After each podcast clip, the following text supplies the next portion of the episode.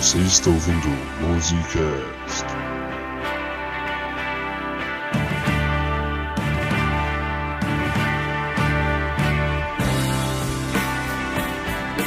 O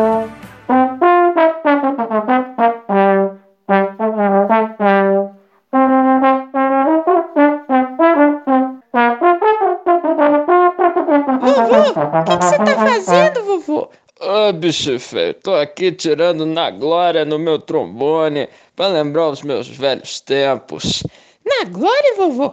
Que glória é essa? Eu sei lá, bicho, eu tenho que perguntar pro Raul de Barros, mas acho que ele não vai responder não. mas enfim, tu gostou desse som aqui? Ah, vovô, achei bem legal. Pera aí, então que eu vou mostrar um negócio aqui pra você que é do Valacobaco. Ô, seu Ernesto! O que que foi, Clemente? Pega esse violão aí, tira essa bula doga da cadeira aí e vamos tocar, fazer um som aqui rapidão. Pode deixar. Ah. Ô, seu Antenor! que, que foi, Clemente? Pega esse teu pandeiro aí, vê se as platinelas não enferrujaram tudo. E chega mais que nós vamos fazer um som aqui pro menino. Oh, coisa boa. É, faz tempo que eu não toco mesmo, hein? O Parkinson não tá ajudando muito, mas vamos lá. Ô, seu Adolfo! O que, que foi, Clemente? Pega esse teu sete cordas aí, eu vou precisar de umas baixarias pra me ajudar, bicho velho. É, tá bom, mas vamos lá, que daqui a pouco a incontinência urinária vai bater. Vamos embora, gente. Faz aquele Fá maior pra nós e vamos embora. Um, e dois, e um, dois, três.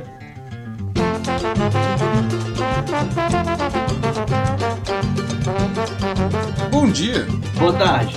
Boa noite. E olá! Estamos começando mais um Musicast! Eu sou o Gabriel Tardelli e eu estou muito feliz de finalmente falar sobre o vocalista do Charlie Brown Jr. Meu Deus. Pariu. A piada, a piada demorou uns dois segundos, aí é que eu, aí é que bateu. Nossa, grande chorão. puta que pariu. Eu sou o Pedro Schwanz e pra quem acompanhou o Musicast de samba, fica aí, eu já sei tocar na glória. E eu, gente, sou Arthur Buriti e não consegui pensar em uma piada, vou deixar as outras que vão ser melhor do que qualquer coisa que eu pensar. Parabéns aos envolvidos. Então tá bom. Então tá bom. E hoje nós estamos aqui para falar de mais um gênero musical tupiniquim, o choro. Exatamente, este que é considerado pioneiro, pai de muitas músicas populares desse Brasilzão aí. E hoje com a ilustríssima presença deste grande convidado, amigo, tocador de bandolim nas horas vagas, grande Arthur Rosa. Opa, boa noite. Grande, grande prazer estar aqui. O pessoal me convidou e espero poder contribuir com a nossa conversa. Fiz o dever de casa e estou animado com a conversa. Adoro show. Uhul! então vamos para esse papo que vai estar muito bom. Mas antes, bora pros e-mails!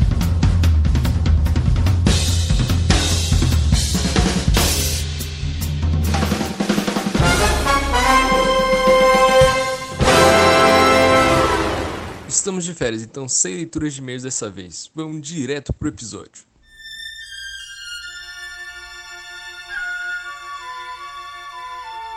Então vamos lá, pessoal. Choro. Por onde começar? Bom, eu acho que é melhor a gente apresentar, né? Porque pela, pela sondagem que a gente fez aí, né, Tardelli? Tem muita gente que não sabe o que que é choro. Sim, choro não é o ato de escorrer lágrimas do seu olho. Não só é, um, é também um gênero musical. Choro com C maiúsculo é um gênero musical. Com C minúsculo é quando você chora pelos olhos mesmo. Exatamente.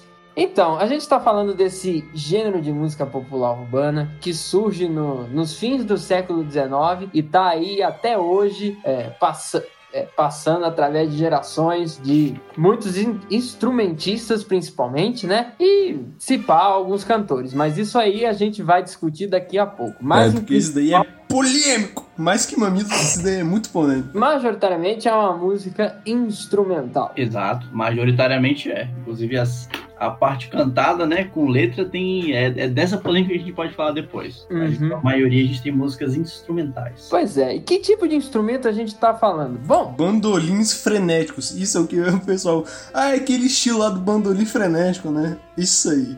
Sério que você já ouviu alguém falar bandolim frenético. Sim. Cara, pode dar uma medalha pra essa pessoa, porque primeiro que ninguém conhece um bandolim. E saber que ele toca freneticamente já é assim um passo a mais. É, É, parabéns. geral, bom, geralmente quem, é, geralmente as pessoas conhecem bandolim por conta do choro, né? Não. é, é, Não, aliás, pior, não, na verdade, o pessoal conhece bandolim. É, primeiro vamos começar o programa aqui. Como irritar um bandolinista? Se você, se você tem um, conhece alguém por acaso em sua vida que toca bandolim, a última coisa que você vai dizer pra ele, ou a primeira, né? No caso, se você quer irritar, é falar: opa, você toca bandolim, e você conhece aquela música do Oswaldo Montenegro, aquela bandolins? Eu já ouvi isso mil vezes e uma e eu sempre passo raiva. É a única música de bandolim que conhece. Então, fica aqui. Nem sabia que o Oswaldo Montenegro tinha. Nem sabia que o Oswaldo Montenegro tinha uma música dessa. Bom, o pessoal do rock, que nem eu, a gente conhece o bandolim do Led Zeppelin, que o baixista, o John Paul Jones, ele recorrentemente usa um bandolim. Ah, que bacana, que bacana. Inclusive, o bandolim lá tem outra tradição, né, do bluegrass, mas ambos chegaram pelo- pelos italianos, então é bacana ver esses caminhos que o bandolim tomou nas Américas, tanto do norte quanto do sul. Uhum. Inclusive, o- a gravação do Jacó do Bandolim com o Nat King Cole, que ele toca um bandolim assim, meio latinesco, espanholizado, assim. Pera, pera, bacana. pera, pera aí. Tem gravação do Jacó com Nat King Cole? Tem o Jacó, pra tu ver Caraca. como o Jacó era conhecido como músico, assim, antigamente. Depois, de- depois dessa, só Pixinguinha encontrando com o Luiz Armstrong, rapaz. pois é. Bom, mas deixando os bandolins um pouco de lado, porque afinal de contas, esse Musicast não é sobre bandolim, vamos começar então falando sobre como é que esse gênero acabou surgindo, como ele veio a ser, afinal das contas. Então, primeiro que a gente já começa com um grande mito, né? Que vamos quebrar mitos neste Musicast. A gente costuma ouvir muito isso, não, o choro é o primeiro gênero brasileiro, é o gênero autêntico. Quando, na verdade, não. A gente tem vários gêneros musicais brasileiros rolando antes do choro. E a gente tem um longo tempo até o choro se consolidar assim enquanto estilo. Inclusive, a gente vai falar aqui um pouco de como foi até a, a consolidação, né, a cristalização da identidade do choro enquanto regional, que abrindo aspas seria a banda de choro, e enquanto linguagem, acima até de gênero, né? Então, aí. começando um pouquinho da história, imagina a loucura que era o Brasil do século XIX. A gente tem assim o, se não me engano, tá rolando aí o Império, então a gente tem os músicos vindo da Europa, a gente tem ah, os escravos recém-libertos, os- ah, talvez nessa época ainda, ainda escravizados, eu não lembro bem quando é que foi a Lei Áurea, agora tá me faltando a, 1888. 88, no dia Mas 13 temos- de maio. É, eu Só. gostaria de, de pontuar, Arthur, que a gente pode, se a gente for falar de urbanização do, do século e do século XIX brasileiro, né? A gente pode puxar desde desde a vinda da família real em 1808, em que o é quando o Brasil realmente vai ter maior importância do que ser só um, um latifúndio gigantesco da coroa portuguesa, né? Sim, a gente virou o Reino Unido, cara. É incrível. Não só o Reino Unido, muito antes da, da Inglaterra, tá bom? a gente não só vieram à corte como vários funcionários e como o Arthur bem pontuou, vieram músicos e realmente com a vinda da família real e todo o processo de independência e depois o Brasil se firmando como um país próprio, né? Sob a monarquia do primeiro reinado, dos dois reinados um período de regência, a gente vai ter então um processo de urbanização e, vamos dizer assim, vai ter um- transformações culturais, né? Mas continue, Arthur. Claro, com certeza. Desses gêneros aqui, eu, vou estar, inclusive, é, diminuindo a vários por não estar citando eles aqui, mas nós temos aqui no Brasil, atuando bastante, nós temos gêneros como machixe, polca, tango. A polca, principalmente a polca, foi. Eu, eu escutei um, é um- Eu vou falar um pouco depois disso, mas basicamente no, no podcast que eu vou estar na frente, eles falam que a polca foi quase uma, uma febre que tomou o mundo. E aqui no Brasil não podia ser diferente. Quando ela chegou, ela foi tomando um outro sotaque, né? Um sotaque mais brasileiro. Então a gente já Hum. tinha ritmos e gêneros rolando aqui que influenciam o choro. E temos alguns nomes, eu não sei quando é que é pra gente vai citar nomes, mas eu, eu trouxe aqui alguns nomes do- dos primórdios do choro que vão influenciar, assim, fortemente nessa coisa que é o pré-choro. O choro antes de ser uma linguagem, o choro antes de ser choro. Quem foi o pessoal Hum. que influenciou e como. Então, Mas machixe, polka, tango, lundu, já temos várias coisas aqui rolando. Como o próprio Hamilton de Holanda fala, o choro é meio que um irmão mais velho e um pai do samba. Então, o samba, embora ele, ele é, é como se ele tivesse vindo depois do choro, ele não deixa de estar rolando ao mesmo tempo. É como se eles estivessem consolidando a sua linguagem Aham. concomitantemente juntos. Então, Pois é. é interessante essa análise. Uma coisa interessante de citar aqui é não só essa formação. É, bom, primeiro, a formação de uma, uma classe média, né, de profissionais liberais dentro do, do contexto brasileiro e de a formação de bandas marciais. Porque, veja, uma coisa que vocês vão perceber se vocês estudarem é, um pouco sobre é, as, as personas do, do choro, você vai ver que muito raramente eles vão ser músicos profissionais. Geralmente, o que, que vai acontecer? O cara ele tem algum trabalho, é contador, é funcionário público, é qualquer coisa desse gênero, e em outros momentos ele tá lá tocando bandolim, flauta, pandeiro, o que quer que seja, né? É, eu faço pensamento das bandas mar... e assim, ou ele vai trabalhar em uma banda marcial, né, que são bandas de banda do exército, essas coisas assim, né, banda de, de polícia, né, banda do corpo de bombeiros, essas coisas assim. É, eu falo da- das bandas marciais porque é ali que o o heavy, me- o, heavy metal, a metaleira, né, os bombardinos, os trombones, trompetes, as tubas, né, sousafones, é, e quaisquer outros instrumentos da, da família dos metais, se quiserem citar, é, que- é ali que eles vão aparecer. Porque é onde eles têm realmente uma serventia maior. Pois é, pois é. Inclusive é bacana essa Uhum. coisa do timbre, né? Como que eu sinto que aqui no Brasil os metais não tiveram tanta popularidade como tiveram na América do Norte, assim, com o Ah, jazz. com O certeza choro não. Foi um É, mais suave de instrumentação de corda. é, é quase um. É quase um nicho, né? É, é- é bem. É quase um. um, Tipo assim, é, sabe? É quase uma seita, assim, os metais, porque. Gente, todo mundo tem um. Todo mundo tem um. Que, todo mundo quer ser músico, obviamente, né? Todo mundo que quer arriscar alguma coisa tem um violão, tem um, cavaquinho, né? Agora tá na moda o ukulele, que é só um cavaco diferente, né? pra, pra mim é só um cavaco. Pra- Que preconceito, cara. É um cavaco. É, Cavaco havaiano. Cavaco havaiano, né? Enfim. A é, diferença é que o cavaco é um instrumento de verdade. O ukulele é só um instrumento modinha, né? é, então, enfim, todo mundo tem, sabe? O pessoal da percussão, né? É muito fácil ter um tamborim, um pandeiro. Gente, é só você ir na loja de música, numa loja de instrumento musical. Você vê o que, que tem nas, nas estantes, né? Eu vou entrar no mérito de outros gêneros musicais, né?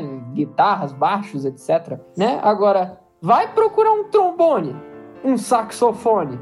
Não, saxofone é meio popular, cara. É, ah, não, saxofone, é, saxofone é o mais, né? Mas vai procurar um trombone, Uma tuba. uma tuba. Eu, co- é muito difícil você achar. Realmente, o quem tem tuba é porque vive de, de, de tubista. É tubista profissional. Porque é, é, assim, não é uma coisa que você. pô, não é uma coisa, pô, vou fazer uma academia de tuba. Vai fazer sucesso com as meninas, né? É, Vai passar fome. É difícil, é, é complicado, né? Complicado. Enfim. E, e puxando, voltando aqui, estava falando de músicos é, populares, né, funcionários públicos, era exatamente isso, o choro nesses primórdios, e até bastante, assim, até a metade, assim, do que eu posso dizer de era do choro, muito, a grande maioria eram funcionários públicos, muito difícil o pessoal viver de música, e... Hoje, hoje em dia ainda se, se É, hoje em dia, né, então, assim, até é interessante ver como que o músico que não era tão prestigiado, Cara, o cenário, só falando rapidinho, era hum, muito isso, então. Músicos, os músicos tocavam nas festas, assim, de classe média, não, não era o termo da época, né? Mas é, os enfim. saraus, né? eles, é, eles tocavam porque não tinha essa coisa de um. Eu consegui ter um tocador de fita aqui na minha casa, um DJ, uma, um sonzeira. O vizinho naquela época incomodar o outro, chamava a banda pra tocar. Não era tocar Somazeira. pagode. Somazeira em 1870. Puta merda. Exatamente, era uma coisa pesada. E muitas vezes eles tocavam mais pela comida, assim, pela festa, iam lá pra comer. é, e nas horas vagas estavam apresentando. Eles eram necessários para conseguir ter essa festa, porque sem eles, e era muito rápido, né? Eu não tinha tempo de, ou dinheiro para contratar uma banda marcial, uma orquestra, chamava os músicos locais, os músicos. É, chama os amigos, né? Ô, fulano toca. Fulano toca bandolim, Beltrano toca flauta. Pois é, pois é. Ciclano, Ciclano to- é, manda bem no pandeiro. Vamos chamar esse pessoal, vamos fazer uma reunião aqui em casa, não sei o quê, vamos tocar. É muito legal, é, é muito legal essas reuniões de passagem, né? Porque, aliás, isso é uma coisa que também para você que está escutando é importante. É, que esse, esse ambiente familiar, né? É, Esse ambiente de residencial, né? De tipo assim, é na casa, é no quintal vai ser mais importante para o choro do que, por exemplo, para o samba, né? Porque foi importante para as origens do samba, né? Mas é, vai ser ainda mais importante para o choro, porque é, mais para frente vocês entenderão por quê. É, inclusive eu vou ter, depois pro final eu vou recomendar umas, uns livros que eu vi que eles tratam justamente desse, dessa interseção samba e choro, né? Que Uhum. contam muito da história do, do samba e como ela estava se relacionada com o choro. Então Ah, é que bacana. importante falar É. disso. E uma coisa que eu ia adiantar também, rapidinho, é que a gente tá falando de orquestra, né, que ia apresentar, inclusive os, os primeiros, assim, regionais, né, os primeiros conjuntos de choro, eram chamados também de orquestras de pau e corda, que tocava, assim, popularmente uma flauta, um cavaquinho e um violão. Ela tem uma Ah, música famosa, é, é, acho que se não me engano, o nome dela é Flauta, Cavaquinho e Violão, que ela fala disso. E, e justamente, que se vocês quiserem se informar mais disso, tem um artigo muito bom da Márcia da Borda chamado Choro, uma questão de estilo, ponto de interrogação, em que ela fala da história dos regionais de choro e como ele começa aí como orquestra de pau e corda, instrumentação mais simples. Olha aí. Olha aí. Bom, então, mas afinal, é, Arthur, quem eram essas celebridades, essas figuras pioneiras no choro, não é mesmo? Ah, vamos, vamos falar dela. Eles eram, assim, temos diversas figuras importantes, né? Antes eu só queria falar super rápido de um pouco de um cenário sociológico do choro. É, vou falar de uma primeira figura que é uma figura oculta, Tia Ciata. Tinha essas casas, né, famosas, que eram vários centros, né? Meio que centro Ah, de sim. acolhimento negro, acolhimento afro aqui no Brasil. A, a tia Seata, a gente. com- é, a tia Seata, assim. é, desculpa, Arthur, mas é porque a gente comentou a tia Seata no Musicast de samba. Pronto, Sobre- então, então eu vou falar só um pequeno detalhe dela que é importante pro nosso choro, pode ser? Pode ser. Na casa da tia Seata, aparentemente, quanto mais fundo você ia, mais era a contravenção, né, pra época, né? Mais forte era o movimento negro. E o choro era meio que a porta de entrada que dava pra rua, na varanda. Então é como se o choro fosse justamente esse ponto de passagem antes do samba, antes da O capoeira. mediador, né? É, o mediador. É, o mais mediador, né? Aí no meio tá o samba, aí lá no fundo do quintal, fundo do quintal mesmo, tá os, os atabaques comendo couro, fazendo Exatamente. macumba, comendo solta ali. É, Bom, podemos ir para as celebridades? Vamos lá. Temos algumas que era justamente o pessoal que fazia algo que a gente pode chamar meio que hoje em dia de, cheio de coisa aí, de choro. Mas pegamos, por exemplo, Ernesto Nazaré. É, o Ernesto Nazaré, ele, ele começou a fazer um pouco dessa identidade do choro, né? Daquele formato que chama de formato rondó, que é a parte A, depois B, depois A de novo, C e o A outra vez para finalizar. E o Ernesto, ele, não, ele chamava de tango brasileiro, quer dizer que tinha um ritmo meio de tango, e só que era um ritmo meio invertido. Meu amigo violonista manja bem disso, mas eu não. É, mas o que eu sei, é, ele chamava de tango brasileiro. Inclusive o Odeon, que é a gravação famosa dele, é, ele chamou de tango brasileiro. Pois é, é um nome muito estranho, é, é um nome muito estranho, pelo menos pra mim aqui no presente. Tango brasileiro, que você pega tango, assim, você escuta tango é uma coisa, aí você vai escutar tango brasileiro. É, não, é, é curioso, é Bem, curioso. é- é- não é que nem. Não lembra nada, sabe? É uma coisa. Pra mim é uma coisa assim. Os argentinos em Buenos Aires e é, né, os carioca no Rio de Janeiro é completamente distinto. Mas enfim. Eu, Eu eu vi que essa coisa de tango brasileiro era uma, era uma, era uma nomenclatura que era usada pra tentar passar um pouco uma melhor impressão da música. Eu acho, é, talvez. Eu acho que tem um quê de solene no, no choro que tem no tango. Inclusive, eu, eu não vou falar muito disso porque eu não sei bem. Mas eu tava vendo com meu padrasto um dia justamente como é que foi essa parte dos músicos europeus aqui na América Latina inteira. E, e tem meio que um movimento de músicos, tipo um gênero, meio que o choro do resto da América Latina, que lembra muito o choro brasileiro. É assim, Uhum. dá pra ver que tem alguma semelhança, mas então talvez seja daí, né? Ainda mais o homem daquele tempo, o- o Ernesto Nazaré pode ser associado. Ah, eu acho que vale também ressaltar que o Ernesto Nazaré fugiu do manicômio que ele tava aos 70 anos. Caraca, René Nazaré foi internado no manicômio, foi pro Pinel, literalmente. E ainda fugiu. internado no manicômio e fugiu aos 70 anos. Caraca! Fugiu. Então, assim, o cara era poderosíssimo. Tem Bravíssimo. gravações dele tocando. É, vocês podem ouvir direto a música dele, gravada ainda naquelas gravações mais, é, mais mecânicas, né? Não era nem mecânica, é material mesmo, gravar direto na cera. Que, naquela coisa que vibrava e marcava a cera. Tem gravações do Ernesto. E vocês podem ouvir o som direto das teclas desse grande pianista. É uma personagem muito importante, uma figura feminina importantíssima para a história toda é a própria Chiquinha Gonzaga, né? Ela era uma Olha maestrina, se eu não me engano, a primeira maestrina do Brasil. Ela foi uma figura muito polêmica, assim, na época. Ela era é, muito farrista e, e tocava bem, ela era famosa por isso. E ela Uma pianista de primeira. É, pian, pianicíssima. Inclusive, o piano dela está no Rio de Janeiro, no Teatro Municipal. O Teatro Municipal, eu acho que quando eu fui lá, estava o Teatro Nacional, mas porque era da época, né? Mas acho que é o Teatro Municipal. Mas, enfim, é, e ela, ela tocava, ela, ela compôs muitas marchinhas, né, pro carnaval, machiches e Corta Jaca é um é uma coisa já meio choro assim que é dela. Também ainda não se chamava de choro, né, mas é um título importante. Ah, sim. É, é, é interessante citar a presença de Chiquinha Gonzaga por vários aspectos. Primeiro, bom, primeiro de tudo, uma mulher, né? Que no cenário cujo, é, inserida em um contexto completamente desfavorável a ela. Segundo, Sim. que era filha de, escra- é, filha de escravo alforriado. Terceiro, era uma mulher desquitada. Separou e. Acho que casou de novo, enfim.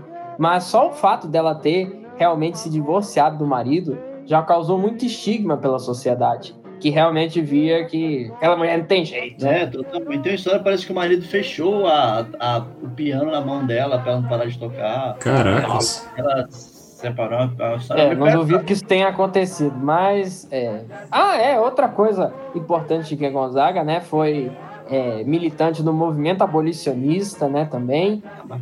Por toda a questão da, da origem dela e, e tudo mais, né? Mas é uma figura à frente de seu tempo, né? Uma Sim, figura completamente. incrível em, em vários aspectos, né? Inclusive, bom, só para citar uma, uma marchinha, né? É, o Abre Alas, né? Que Abre alas. a gente conhece, né? Muito famosa é dela. O Corta-Jaca é muito bom. Tem um, tem um outro nome pro Corta-Jaca que é o Gaúcho, né? Exatamente. Não, não sei por que, que, ela associou isso com nossos amigos sulistas, mas, enfim, teve suas razões. Pois é, você sempre me pegou também pensativo. Importante citar ela. Então eu acho importante falar de Bom Filho de Oliveira. Ah, esse é bacana. Bom, filho de Oliveira, esse cara é bacana. Compôs uma valsa chamada Mar de Espanha. Mar de Espanha, me embolei aqui. Inclusive o Danilo Brito fez a versão solo para Bandolim, ficou bem legal. E Ah, ele é um desses caras que está fazendo essa linguagem de choro, né? Ele é um dos grandes nomes, até meio apagados. Não se fala muito de Bom Filho de Oliveira, mas Pois é, ele é um exímio trompetista. Eu é, tenho que dizer, muito bom que você citou o Bom Filho, Arthur, porque o, a, minha, a minha música favorita de todas, assim, no- em termos de choro, é um, é um choro dele, né? E é O Bom Filho a Casa Torna. É, olha, muito bacana. E podemos eu não sei se vai. eu na, na verdade, eu não sei se vai, se vai cair na categoria do machixe ou, ou a gente pode chamar mesmo de choro, porque o, o Bom Filho ele tem essa coisa do, machixe também, né? Ele compunha muitos machiches. É bom, nessa época não tá bem cristalizado o É, choro, é, mas mistura, né? Então. Não tem porque. É, acho importante também botar o Zequinha de Abreu, fez Tico Tico no Fubá, que todo mundo conhece. Ele também é dessa só. época, tocava piano e tocava em festa, né? É legal como o choro tinha essa coisa relacionada à festa, ao dançar, a fazer arte ali na hora, né? Esse, esse, essa casa da tia, da tia Seata que a gente falou mais cedo, era muito essa coisa da matriz afro com uma música festa, religião, união, então a música tava nesse meio, além de só o- uma coisa para você apreciar, né? E Uhum. por fim, eu acho legal também falar do Anacleto de Medeiros. Ele já é o Ah, cara mais sim. influenciado pela polka. Quem quiser descobrir sobre ele, editor, bota aí três estrelinhas do Anacleto de Medeiros, que é muito bom para ilustrar como é que é essa coisa meio polka com o visual do choro. Olha só, é, queria puxar uma outra celebridade aqui, que Hum. é Joaquim Calado, né? Ele que é, pelas pesquisas que eu fiz, todo mundo coloca ele como o, patri... o pai do choro, né? Porque é interessante, porque tem uma. Existe uma, é, uma relação dele com a origem do termo choro, né? Porque as pessoas também se perguntam, né? Ah, por que, por que choro, né? As pessoas, ah, choro. é, música- é, fica pensando é, que é negócio triste, não sei o quê. Bom, é, bom, só dando uma paletada, é, existem algumas opções, né? Por exemplo, tem a, a ideia de que existia um, uma espécie de baile chamado cholo, é, cholo, e aí que depois virou choro, e aí por fim era choro com X, e depois virou choro com CH, a grafia que a gente conhece hoje, né? Que era um, um baile mais popular, assim, né? É, outra opção vem que é. Ah, são as baixarias do violão, né? É, são as baixarias do violão, que tem uma coisa de chorado ali. Eu, eu tenho minha, minhas estranhezas com essa, com essa hipótese, porque as ba baixaria de violão não me faz chorar. Na verdade, já arrepia todos os meus pelos corpo. Eu adoro a baixaria. Você Essa- chora de emoção. Essa frase, essa frase aqui não fica muito legal fora de contexto, mas é eu adoro a baixaria. E tem essa última opção que tem a ver com Joaquim Calado, por quê? Tem a ideia de que ah, isso começou com alguns grupos. No caso, o do Joaquim Calado se chamava Choro do Calado.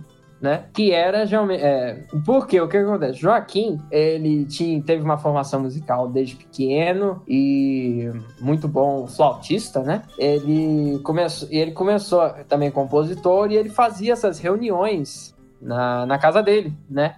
Que ficaram conhecidas como Choro do Calado, né? Ele, na verdade, ele é um dos poucos aqui que a gente vai citar que se tornou músico profissional, né? Que viveu de, de música realmente. Tanto que ele virou.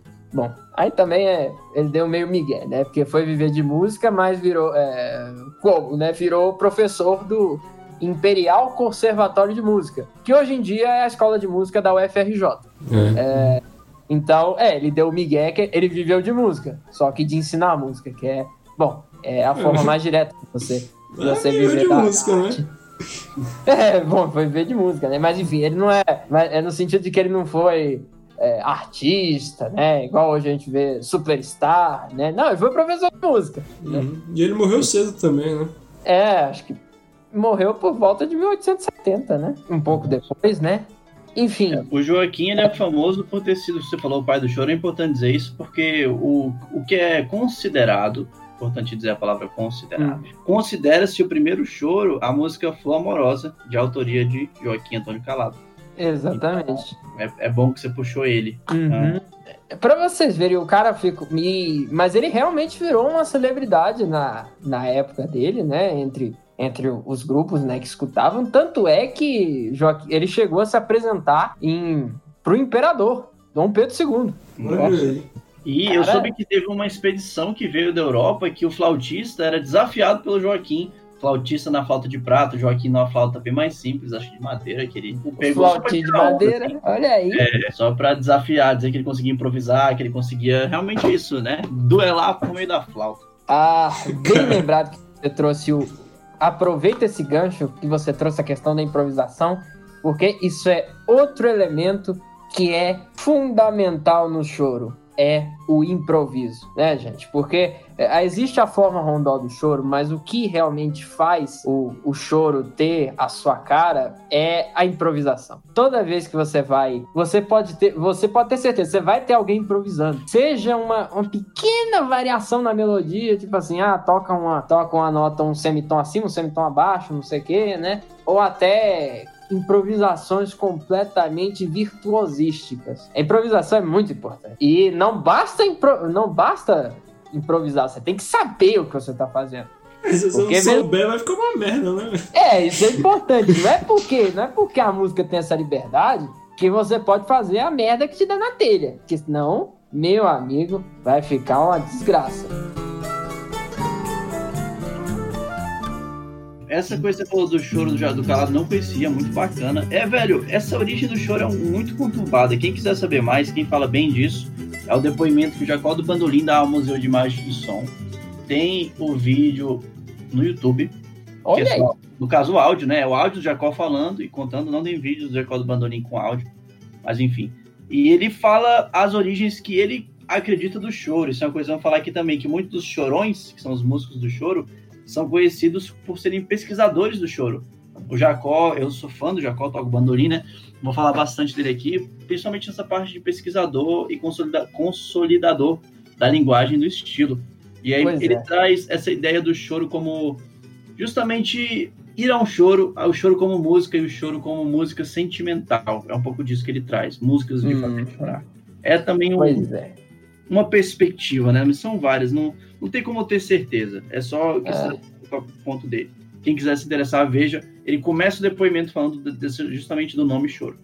Olha, então agora vamos entrando no, na, na- no áureo século XX, né? A gente está falando aqui de um Brasil que está passando por transformações, né? O império, o império caiu, Dom Pedro e sua família foram exilados, é, os, milita os militares assumiram, né? Com o Marechal Deodoro, enfim.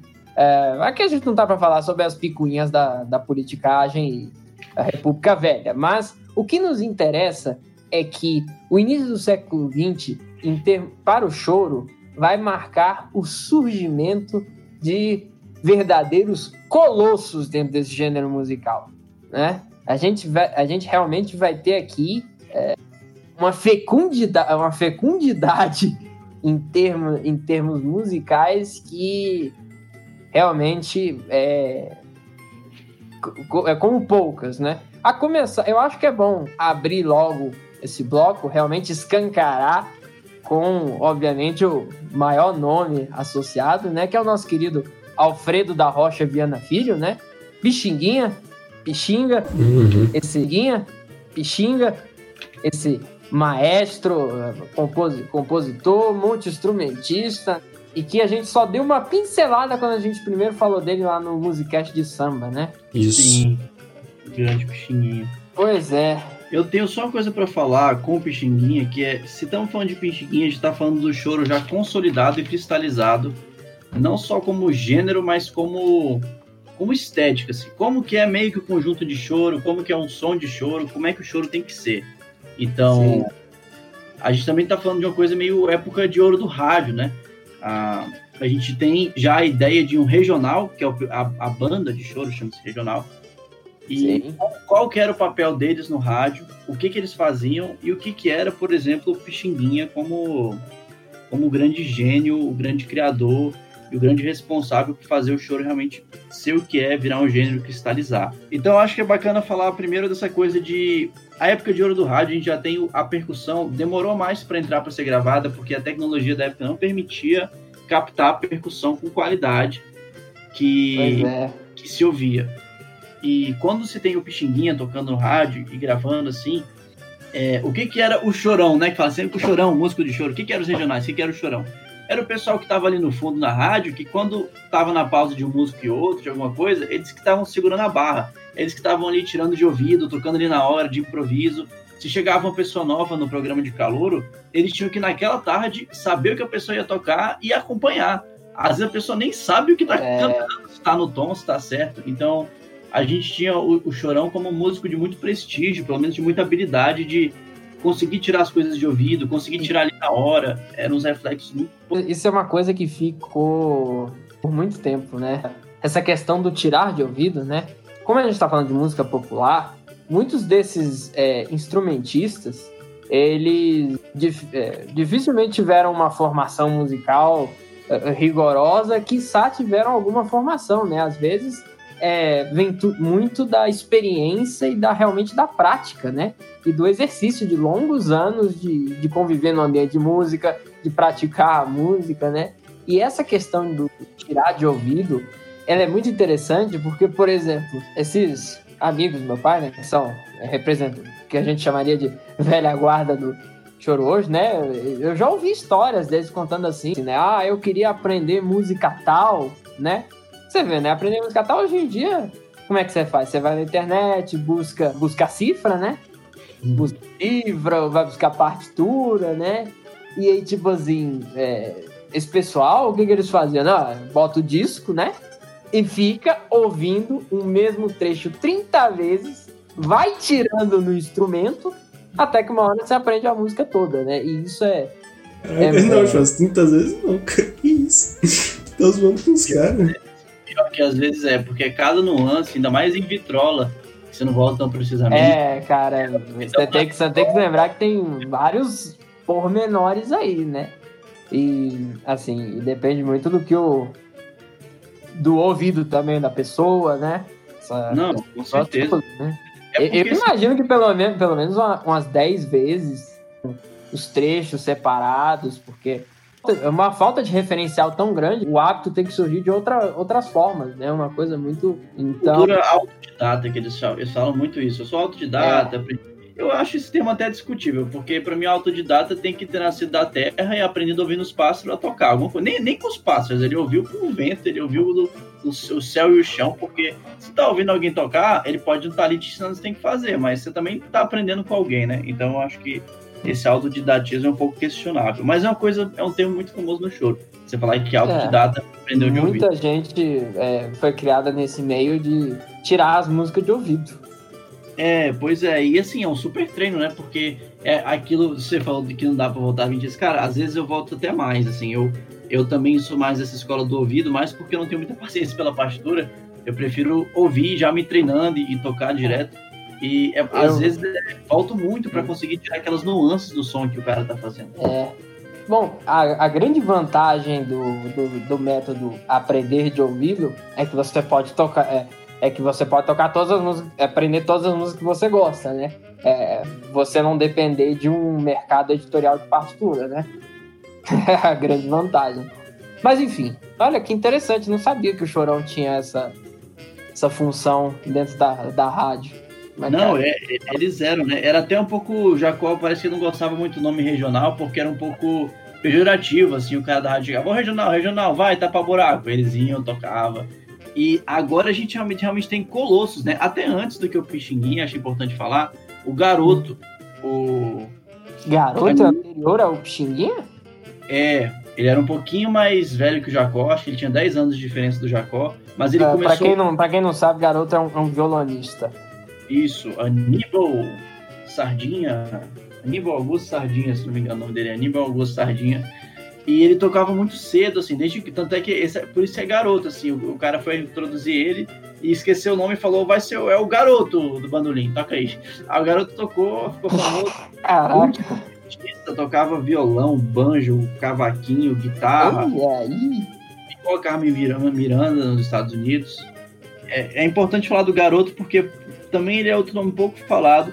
Recentemente saiu um documentário dele chamado Vivo Sonhando, dirigido por Rafael Veríssimo.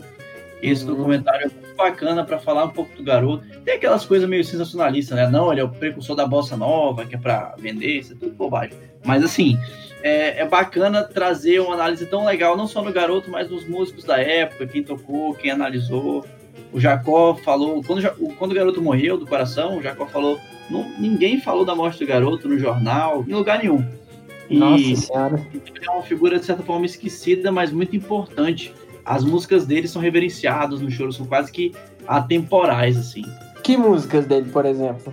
Ah, é uma muito famosa é a Desvairada, né? Falando de valsa turbilhão, essa é super rápida, então. Ah, Desvairada! Nossa, isso é realmente é, é um desafio pro, pro violonista. Nossa. Fica aí a dica para botar no programa.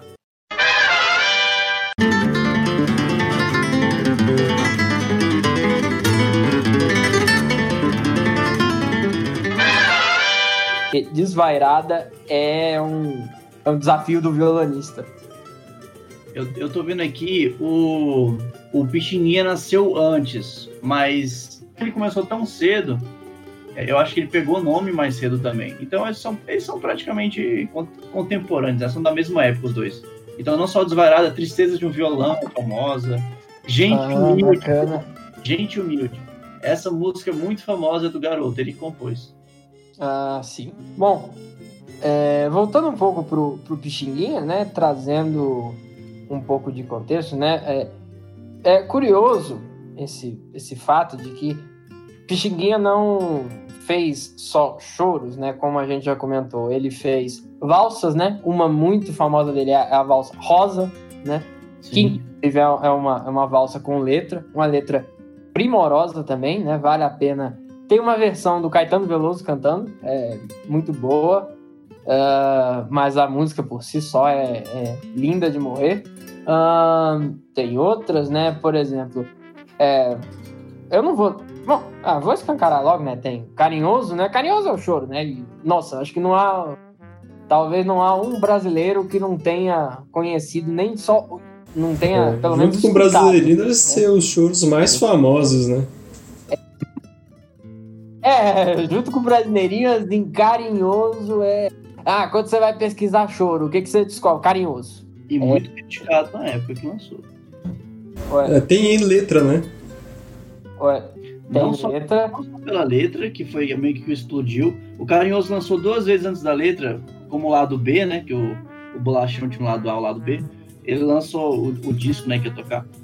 Não, é que não era disco, né? Que chamava na época, né? Mas enfim, era o. Ele, ele lançou como lado B, como assim, meio. É, é, o, é a música que tem que não é a capa do. do é a música que tá no, tá no fundo para ficar ser mais discreta, para entrar de maneira mais discreta. É, inclusive no canal do Hamilton de Holanda, que ele tá produzindo várias coisas super legais, não só sobre para músicos, né, que querem aprender a tocar, mas para sobre história da, da música brasileira, ele fala justamente do Carinhoso. Que, que o Pixinguinha, em duas, em duas ou mais entrevistas, ele fala datas diferentes que ele lançou e compôs. E ele fala como que foi ah, como veio duas vezes, primeiro como lado B e primeiro que mais quadrado. Você vai ver a primeira versão de Carinhoso, nem aquela versão que a gente conhece, né? Ela é bem tipo pá, pá, pá, pá, pá, pá, pá, pá bem quadradona, assim. E ela. Nossa! É, é, outro, é outro som que ela, que ela faz. E Aí o... é de matar. Não, é total. E é interessante também você falou do lado A e do lado B, que é jargão hoje, quando a gente fala choro, qual que é o lado A do choro? Tipo, choro, lado A de Brasília, tipo, as músicas mais tocadas o lado B já é o menos tocado. Ah, sim. Eu entendo ah, não que... sabia que tinha esse, essa terminologia, que interessante. É, o pessoal pegou como jargão. Eu sei que tem o lado B, é famoso essa, essa, esse jargão em outras áreas, mas no choro é usado muito isso. O lado A são as mais tocadas, a B são as também tocadas, mas menos conhecidas. Pois é. E, e o é. Carinhoso lançou como lado B duas vezes antes de pipocar. Pra você ver, hoje é patrimônio material. Deve ser patrimônio material da, da, da, nossa cultura, não é possível. É negócio tão famoso. É, é, é, impressionante. Enfim, sim. se não é, deveria. deveria. É. Não, A, B são as também tocadas, mas menos conhecidas. É, num disco, do lado B geralmente são as que menos tocam, né? É. Não, total. Danilo Brito fala que a gente às vezes não se toca como são bonitas as nossas músicas, até que a gente toca para um público estrangeiro pela primeira vez. Aí ele falou é. do carinhoso. Enfim, aí tem outras músicas do, do Xinguinha, tem umas que são estudos para flauta, né? Essas músicas mais desafiadoras, como por exemplo, uh, Urubu Malandro, uh, O Gato Canário, né? Tem essas. Existem músicas de uma dificuldade técnica para flauta bem maiores, né? Que são realmente. tem um caráter mais de, de estudo, né? Do, do instrumento do que realmente uma música com um fim é, de divulgação, né? Totalmente. E acho que é bom falar, já que estamos falando de Pixinguinha, que outro mito, já que estamos quebrando mitos nesse podcast, é que falam que o Pixinguinha era o santo, que não sabia ler partitura, que era intuitivo. O cara e o cara era, trabalhava com orquestra, era arranjador, ele era. É, exatamente. Então, assim, começando por aí, o Pixinguinha era um músico como os outros. E muito bom muito bacana, não só a influência do, da, da matriz afro nele, mas também a, essa, essa contribuição. Quando o Pixinguinha já estava tocando, a gente já tem um regional mais cristalizado, também é importante falar. O que, que seria o regional de choro? É, a gente tem o solista, que seja bandolim, seja flauta. A gente tem o violão que vai acompanhar, no caso o violão de seis cordas é sempre presente. E o violão de sete cordas ainda não estava muito bem desenvolvido nessa época. A gente tinha o, a, a, a baixaria vindo de outros lugares, como o, o Ophicleide, como o saxofone que o, que o Pixinguinha faz. Uhum. É, a gente tem pandeiro, cavaco e.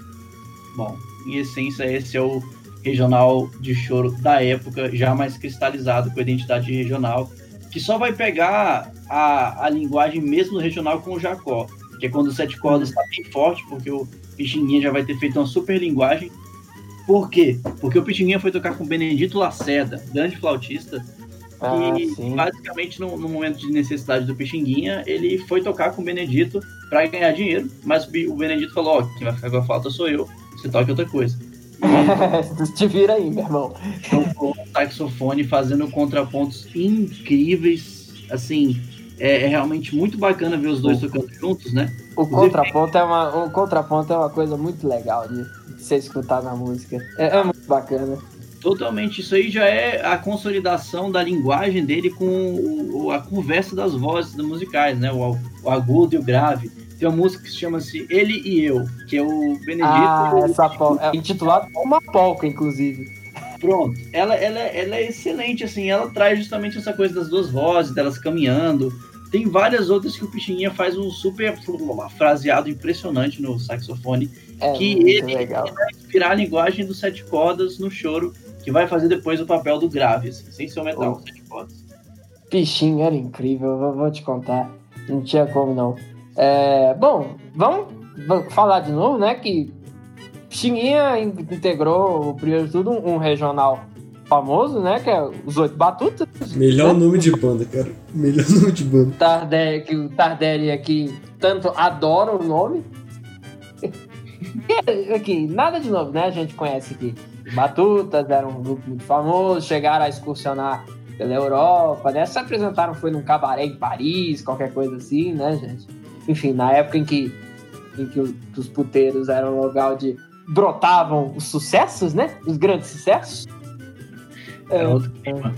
É, eram nos puteiros, nas boates, nos botiquins, né, gente? Os ambientes onde precisava de, de músico, né? Os caras chamavam, né? Pô, vem tocar um negócio aqui, a gente dá um cachê e tal, né? Tem essa história, né? Inclusive, Batutas teve a, a, a diferencial de conseguir ir tocar em lugares mais reservados, né? mais, mais elite, né? Tem uma história de que eles tentaram entrar pela porta de frente do Copacabana Palace, né? Esse hotel tá, tá aí até hoje em atividade, né? Hotel de luxo do, do Rio de Janeiro, né? E, obviamente, né? Com todo lugar snob, sempre tem um, um porteiro snob para fazer o quê? Snowbar, né? Aí, ah, isso é absurdo, não pode entrar gente de, gente de couro ou qualquer coisa assim. Implicou com o. Sendo que eles iam tocar lá, tiveram que ir pela porta de trás, né?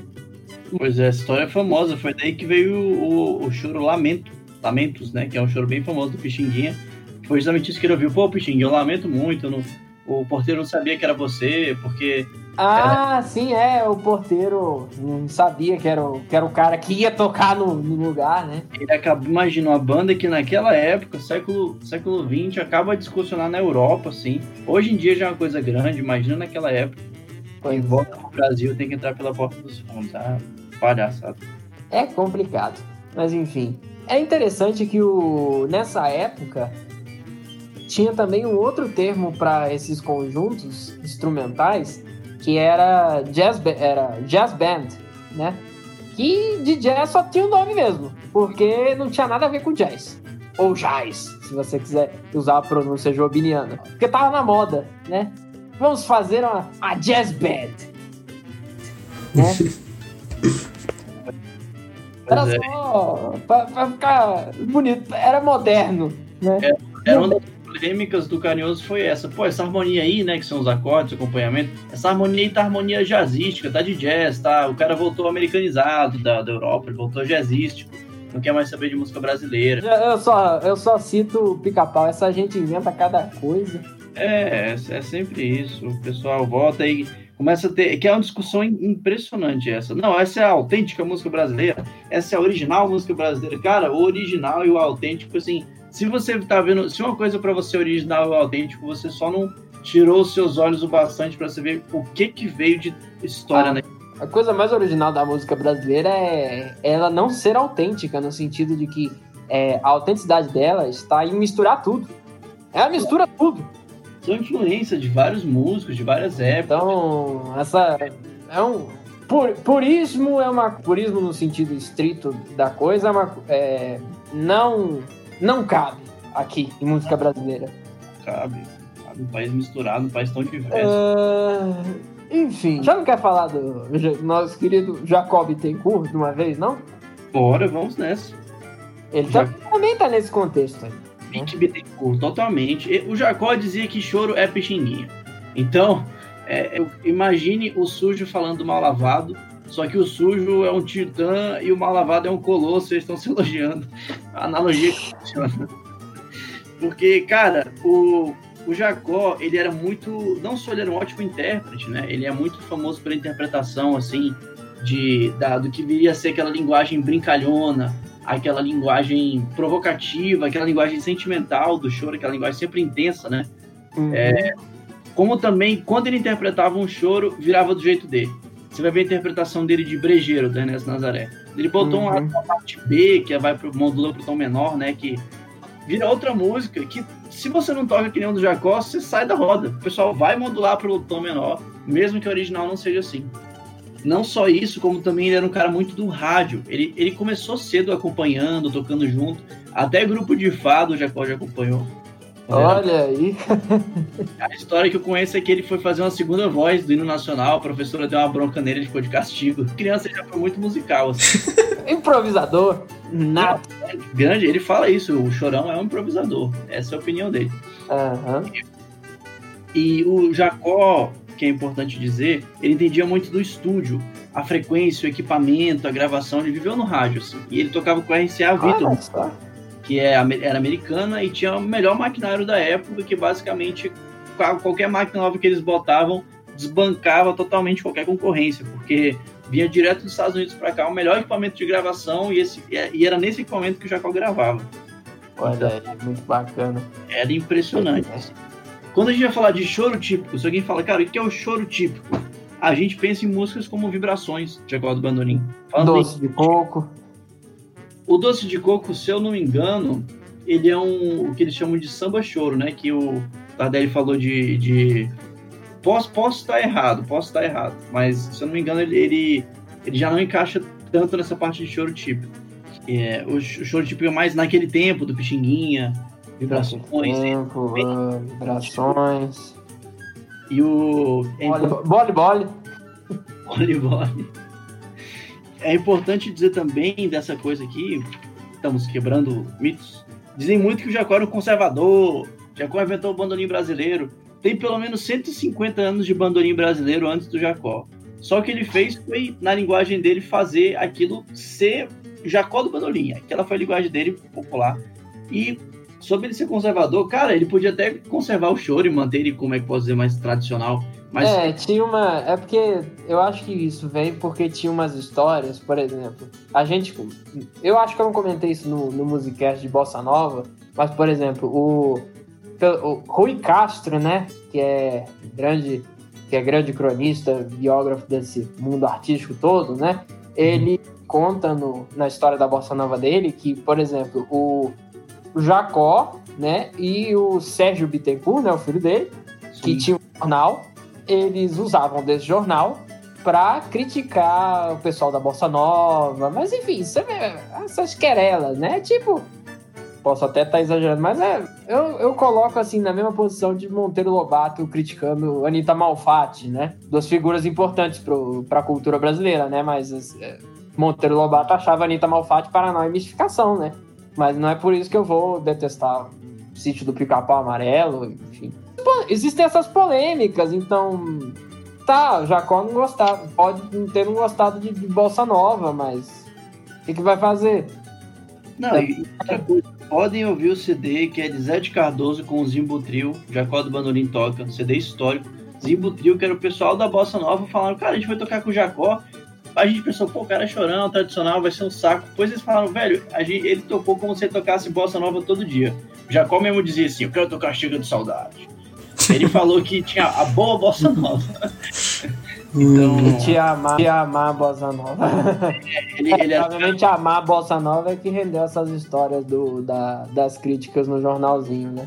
É, não, com certeza. E ele fala como esse pessoal da Bossa Nova vieram de lares com chorões, né? Influenciados uhum. por choro, influenciados pela, por, to, por tocarem daquele jeito. É, é interessante, é, para não estender tanto o assunto do Jacó, né? Mas aproveitar que o Jacó teve o seu regional, o regional que depois virou, ficou mais conhecido como época de ouro, né? Exatamente. Até hoje em atividade no Rio de Janeiro, todo domingo eles tocam, tem hora exclusiva na rádio. Olha aí. Essa eu não sabia. É época de ouro que também que é depois vários músicos surgiram ali, né? O, o Del, Ri- Del Rian é outro bandolinista que apareceu no época de ouro. Ah, depois acho que o Foi para desinformado. Oi? Ele foi o aluno informal do ah Del. Del Rian. tava lá. Isso é muito engraçado. Eu tenho eu, eu, eu tenho uma penca de bandolinista assim de nome que eu conheço. É, é Del Rian, é, é Del Rian, Jacó, Danilo Brito, ah, Ronaldo. o Ronaldo Bandolim, Joel Nascimento, Joel Nascimento. E tipo assim, eu nem. Eu não. Não é o meu instrumento favorito, assim, de todos. Mas. É tudo que exige personalidade. pô. Enfim. ah, quem mais que dá pra comentar? Vou vender meu peixe. Vou falar de Raul de Barros, né? Nossa, isso eu nem conheço. Você não conhece Raul de Barros? Não de nome, assim. É, então, ele foi um grande trombonista que surgiu ali no. Começou a fazer sucesso realmente nos anos 40, né? É, trombone de gafieira, né? Então, por mais que ele anda ali, ele anda ali na corda bamba entre choro e samba, né? Mas ele ficou muito famoso por conta do, do choro dele, né? Na Glória. Mas realmente ele se tornou mais famoso como intérprete, realmente. Mas ele foi uma ele é uma referência para trombonista popular. O jeito dele tocar trombone sabe? É, inspirou muita gente né? E muitos trombonistas. É, quer dizer existem mais trombonistas anônimos do que trombonistas famosos infelizmente. Ah, mas ele é uma figura marcante, né? Justamente, ele fez já interpretações de vários chorões, por exemplo, já, já gravou música do Jacó, Xinguinha, enfim. É, foi um intérprete de muito sucesso, né? No trombone, né? Muitas vezes considerado um... Eu já vi gente chamando de virtuoso, porque realmente é um domínio do instrumento fantástico, né? Uhum. E tocava nas rádios, obviamente, né? Vou pesquisar, vou pesquisar se não conhecia. Pesquisa, é muito bom. É, enfim, era, já gravou disso pela Odeon, enfim, ele anda. é, ele, fe- tive uma, ele teve uma carreira muito célebre. Acho importante falar de Valdir Azevedo. Ah, claro. Cava, me- Cavaco Master. Não podíamos deixar o autor de Brasileirinho de fora. Master of the Cavaco. Não, totalmente, assim. E era curioso, porque o... essa época aí é, é fantástica, né? Dilermando Reis, na mesma rádio que Valdir Azevedo. Dinemando Reis, outro violonista de muito sucesso, solista, né? Foi o Dilermando que chegou assim, ó, tem o garoto do cavaco ali, tá tocando bem, pô, escuta ele. Garoto do cavaco. E é, assim, o Valdir foi uma febre, né? Inclusive o Jacó tinha uma grande rixa com o Valdir, Jacó odiava o Valdir. E dizia que, rapaz! dizia que o choro morreu. O, a- o início do fim do choro foi quando lançou o Baião Delicado. E o Jacó fala disso na, no depoimento, ele fala, eu estava apurando aquela música, estava com o Radamés em e nós éramos uma super comissão, todo mundo reprovou o Baião Delicado, e ele fez um sucesso. Descobri que eu não sei nada sobre música. Descobri que eu não sei nada sobre música, é foda. assim, ele, ele odiava o Valdir, porque o- ele saiu da rádio, porque ele rádio antes que ele tava da. Não lembro qual que era, acho que era. Digital, se não me engano. Enfim, ele saiu daquele tava pra ir pra RCA Vitor, ele o cara perdeu então o grande solista dele, e aí chega o Valdir tocando uma coisa que história que ninguém nunca viu antes, que justamente é, é muito inovador, muito doido, muito rápido, né? E Que era- o Valdir Azevedo, a, a parada dele é essa, é, já de, citando aqui Relâmpago Marquinhos, né? Eu sou a velocidade. né? Totalmente. É, é- é, Brasileirinho, Carioquinha também, que é outro, outro dele. É tudo, é tudo no talo. Tudo no talo. Você tá ligeiro. Pois é, tinha essa coisa que dizia, pô, o Val- o Valdir, que assim, estruturalmente não é super complexo aquela música, não é super, não é super É, focado não- na, é pa- na pauleira. E assim, espocou. Foi a música mais gravada, se não me engano, foi Delicado, Baiano do exterior. Olha só. Nem sabia. Até hoje. Impressionante. Jacó comer a língua, né? É, o Jacó nessa daí ele ficou bem amargo, ficou Bom, mordido. como- como toda boa história, tem que ter sempre uma tem que ter uma rivalidade, né? É, no Musicast de, no Musicast de samba a gente comentou a rivalidade de Noel Rosa e o Wilson Batista, né? Que tiveram Ah, aquela é boa o demais. primeiro, deba- o primeiro debate na forma de samba. A, primeira, primeira discussão em forma de samba. E nós temos aqui Jacó versus Valdir, outro duelo de gigantes. Pois é, o... e nesse momento do, do início do século XX, o choro ele até que ia bem. Tava indo se consolidando, mas chegou no momento em que ele começou a ficar meio acuado, né? Quer dizer, com chegou nos anos 30, é, quem a bola da vez era o samba, né? O samba que tava ganhando espaço, né? O samba tava, tava saindo por aí, né? Foi viajar nos Estados Unidos, Ari Barroso com a aquarela do Brasil, né? Aquela coisa toda. Política do bom vizinho, o pessoal queria saber de samba, era das baianas e não sei o que, né? E, e o choro acabou que indo um sendo jogado um pouco para escanteio.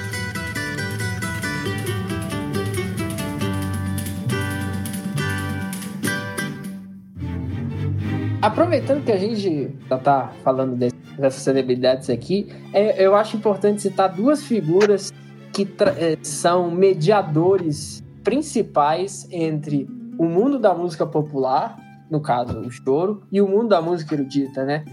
Heitor Villa-Lobos, célebre maestro consagrado pela Semana de Arte Moderna, né? E Radamés Inátali, que é sobretudo um grande arranjador. Trabalhou muito nas gravadoras, é um nome muito famoso nesse meio, justamente por essa coisa do arranjo, né? Que é, é até um contraste interessante, né? Vila Lobo é o maestro mais famoso no sentido de que vai tocar com grandes orquestras, não sei o quê. Adamés é um, é um maestro voltado muito mais pro lado comercial da coisa. Ele vai trabalhar realmente no dia a dia nas gravadoras, fazendo arranjo de tal música para tal contexto, né? É interessante esse contraste entre esses dois é, compositores. Completamente. No choro, mais assim, ligado a choro, como é que posso dizer? Choro. Choro raiz, se eu posso usar esse termo, né? choro mais bichinho, choro mais Jacó do Bandolim. O Radamés, o Jacó era fã do Radamés em Atlas. E o Radamés compôs uma coisa chamada Suite Retratos. É, Ele- é muito legal. Fala dos quatro pilares da música brasileira, né? Que no caso tem a, a Chiquinha Gonzaga, o Pixinguinha, Anacleto de Medeiros, não? o Roberto de Medeiros e tem mais um que tá me faltando na memória. É o Calado, será? Acho que não. É, Uhum. Não consigo lembrar quem é, mas é alguém importante. Se alguém quiser googlar aí, eu agradeço. Você descobriu isso? Manda pra gente nos e-mails. Pronto, vamos a. Manda pra nós nos e-mails. O que eu ia dizer é, é uma fã dupla homenagem, porque não só ele homenageou esses três e essa figura desconhecida, Essa figura também desconhecida. Agora, ele, Figura ele homenageou o Jacó do Bandolim. O Jacó do Bandolim ficou dois anos estudando, lendo partitura de fato, para conseguir tocar a música como o Inhata ele queria. É interessante que a suíte Retratos é pra conjunto regional e orquestra de cordas. Foi, é, cara, ela teve uma versão para regional depois, assim, que eu não sei se era puramente regional ou se era regional e cordas.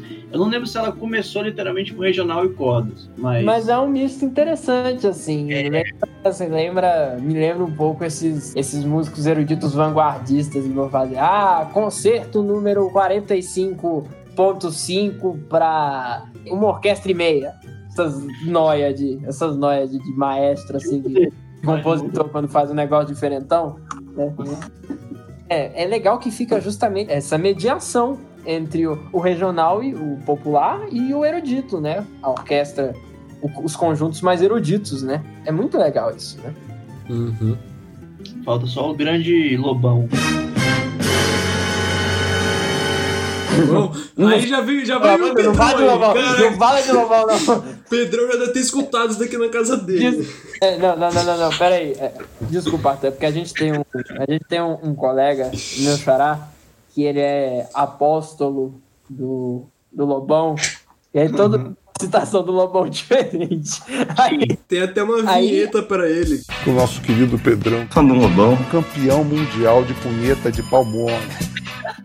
Então, assim, a gente tem certas ressalvas com citar. Então, Não pode Lobão, não pode Big Wolf. Tudo relacionado a isso é melhor evitar.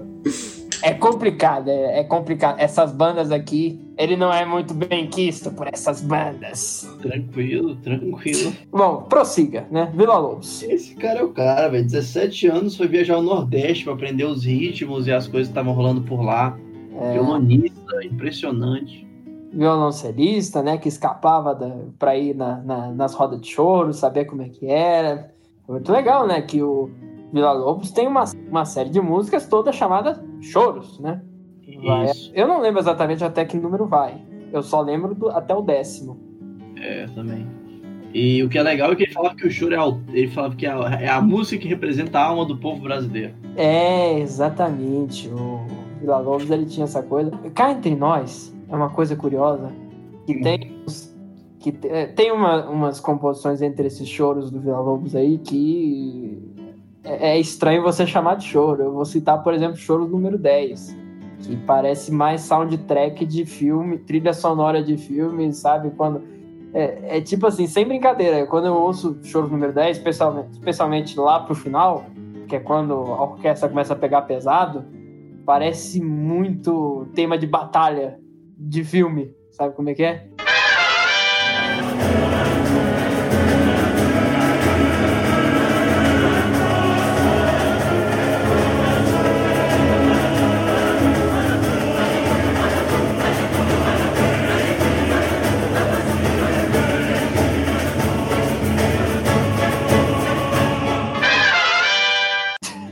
Não, se eu te contar que meu sonho é ouvir isso aí ao vivo.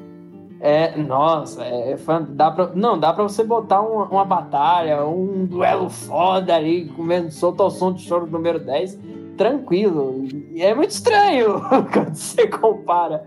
E aí você, então, peraí, choro? Então tá, mas enfim, é, é Pois é, eu sei lá o que ele quis com o nome de Mas choro, tem, mas tem, co- de- entre os choros tem, tem composições assim que são muito fidedignas ao gênero, como por exemplo o choro número 1, que é uma música para violão. É, shows número um. É claro, aí você, ah, tranquilo. é fácil. E também aquela famosa do Vila Lobos, aquela As Novinhas Não Me Quer Porque Eu Vim da Roça. Oi? Um dos choros dele é esse. Ah, é verdade. Eu esqueci qual é. Que é o Quarto ar. é, como é que é? Ô, man, não é o Ô, mana, deixa eu ir. Não, não, não. É, um, Ah, não, isso é é bacana brasileira, é bacana brasileira, verdade. o quarto ou quinto choro dele, que chama-se Área, que é o piano fazendo a área. A melodia, Ah. MC Que coisa. e é basicamente isso, a novinha não me quer porque eu vim da roça. é exatamente isso. Caraca, essa eu não esperava. Olha aí. Não, é- cara, que assim, o, só, tem muita melodia aí esperando pra ser usada, né? E só falando desses choros 10, o, se você pesquisa o vídeo no YouTube que tem que é bacana, é com o Lineu do Grande Família como maestro. E lá na Orquestra no quadro. E, velho, Lineuzinho. gente, é tanta gente, é tanta gente que assim, o dia que eu vou isso ao vivo eu posso morrer feliz, porque é. Eu fui Não, ver a é- escola é de música fantástico. tocando com Fortuna e, cara, foi impressionante. Imagina então uma orquestra gigantesca. Cara, é, foi uma é, isso foi se- é, eu, eu isso me faz lembrar da vez que eu fui a escutar a orquestra é, a orquestra municipal de São Paulo, né? Que não é a OCESP, né? É uma é, só para não causar confusão, né? Que tava que era no Teatro Municipal de São Paulo, né? Que eles estavam fazendo aquele esquema de trilha, é, tocar a trilha sonora de filme, e o filme vai passando, né? Aí no Ah, caso estavam tocando. é, tinha. Eu lembro que. Eu só lembro de- das partes que tinha laranja mecânica. Não sei se era tudo sobre laranja mecânica, mas enfim. E. Bom, tinha uma parte que era. Era a sinfonia no- a nona de Beethoven. E tinha um coro inteiro. Puta merda. É. Você cai da cadeira. É muito fantástico. Choro número 10. Mal posso esperar pra escutar choro número 10 desse jeito. Bora junto, velho. Bora. Bora marcar. Enfim, eu acho que de maestro, acho que isso é suficiente. Sim, sim, podemos seguir pro. Bom, queda do choro. Na década de, a gente vai falar aqui da década de 50 e 60, que é um período de decadência do, do choro, é um período de baixa. Não só porque, o, como vocês lembram do episódio de Bossa Nova, a gente está falando de um contexto em que vieram os boleros, os tchá-tchá-tchás, aquela coisa, aquela coisa Pois mesmo. é. Era a época da- do samba canção, não sei o quê, né? O, o samba já saiu prejudicado, né? O choro que tava, em- tava em declínio desde, o- desde os anos 30, anos 40, né, coitado? Tava realmente. Ele estava de fato sobrevivendo no ambiente das reuniões nas casas, né? Reuniões assim de amigos. Era realmente nesse ambiente caseiro em que o choro ele foi sobrevivendo, né? Eu, inclusive, achei uma. das pesquisas que eu fiz, um relato de que o, o Jacó incentivou muito isso, né? Do, do retornar ao ambiente caseiro, né? Essa coisa, do choro ter uma coisa para ser tocada nas casas, enfim, de certa forma, como uma reação a esse. Não vou chamar de esquecimento, né? Porque depois ele volta, né? Mas esse declínio, essa recaída. É curioso que nessa época e a velha guarda ela vai ganhar esse rótulo, né? Justamente por conta desse declínio do choro, figuras como Pixinguinha, que é, em tempos o- de outrora eram vanguardistas, né? Eles viraram justamente a velha guarda, ultrapassados, né? Porque depois, na década de 60, vem a bossa nova, né? Movimento É isso. Agora, vem o movimento jovem, né? Aí que a velha guarda vai virar velha guarda mesmo, né? Tanto que o João da Baia, João da Baiana, ou foi o Donga? Não lembro qual dos dois. Inclusive fez um conjunto, o segundo conjunto que o Pixinguinha participou, que era o pessoal da velha guarda. Que é, vamos dizer assim, eu acho que é a, mais do que os batutas, a foto mais tradicional do Pixinguinha é o Pixinguinha da época da velha guarda, que é do chapeuzinho de palha, ele já mais velho, já com saxofone, né? Eu, eu pelo menos, a primeira vez que eu via a cara do Pixinguinha, eu achava que ele era saxofonista primeiro antes de flautista, porque ele tava. O saxofone pra mim ficou muito mais gravado do que a flauta. É, naquele álbum lá, o Gente da Antiga, ele tá carregando um saxofone. Interessante você mencionar esse, Tardelli, porque por mais que na década de 50 e 60 a gente tenha esse, esse declínio, existem algumas aparições pontuais que tentam resgatar esse pessoal, como por exemplo o Gente da Antiga, que é, é, altamente fidedigno, né? A gente tá falando aqui não só de, de choro, etc., mas tem é, partido alto. Gente, a gente tá falando de, de uma gravação com Clementina de Jesus, é assim, um baularte que, que ficou desconhecida por muito tempo e que é uma figura muito importante dentro do contexto da, da- do contexto da música popular brasileira, né? Da representatividade afro, é muito bom, né? Mas um outro que eu quero citar é um disco da Elisete Cardoso, que é a Enluarada Elisete, que eu acho esse disco fantástico, não só porque tem, por exemplo, Carinhoso, né? Mas é um disco com a participação de Pixinguinha, Abel Ferreira, um, um clarinetista muito célebre no, no meio do, do choro, né? Pixinguinha, Abel Ferreira, Raul de Barros no trombone e, de- e tem uns outros mais que, que, eu, que eu estou me esquecendo, infelizmente. Mas é impressionante que gente desse calibre foi, assim, é parte da banda do disco. E eu, caraca! Tipo assim, gente que tinha condição de gravar disco solo, sabe?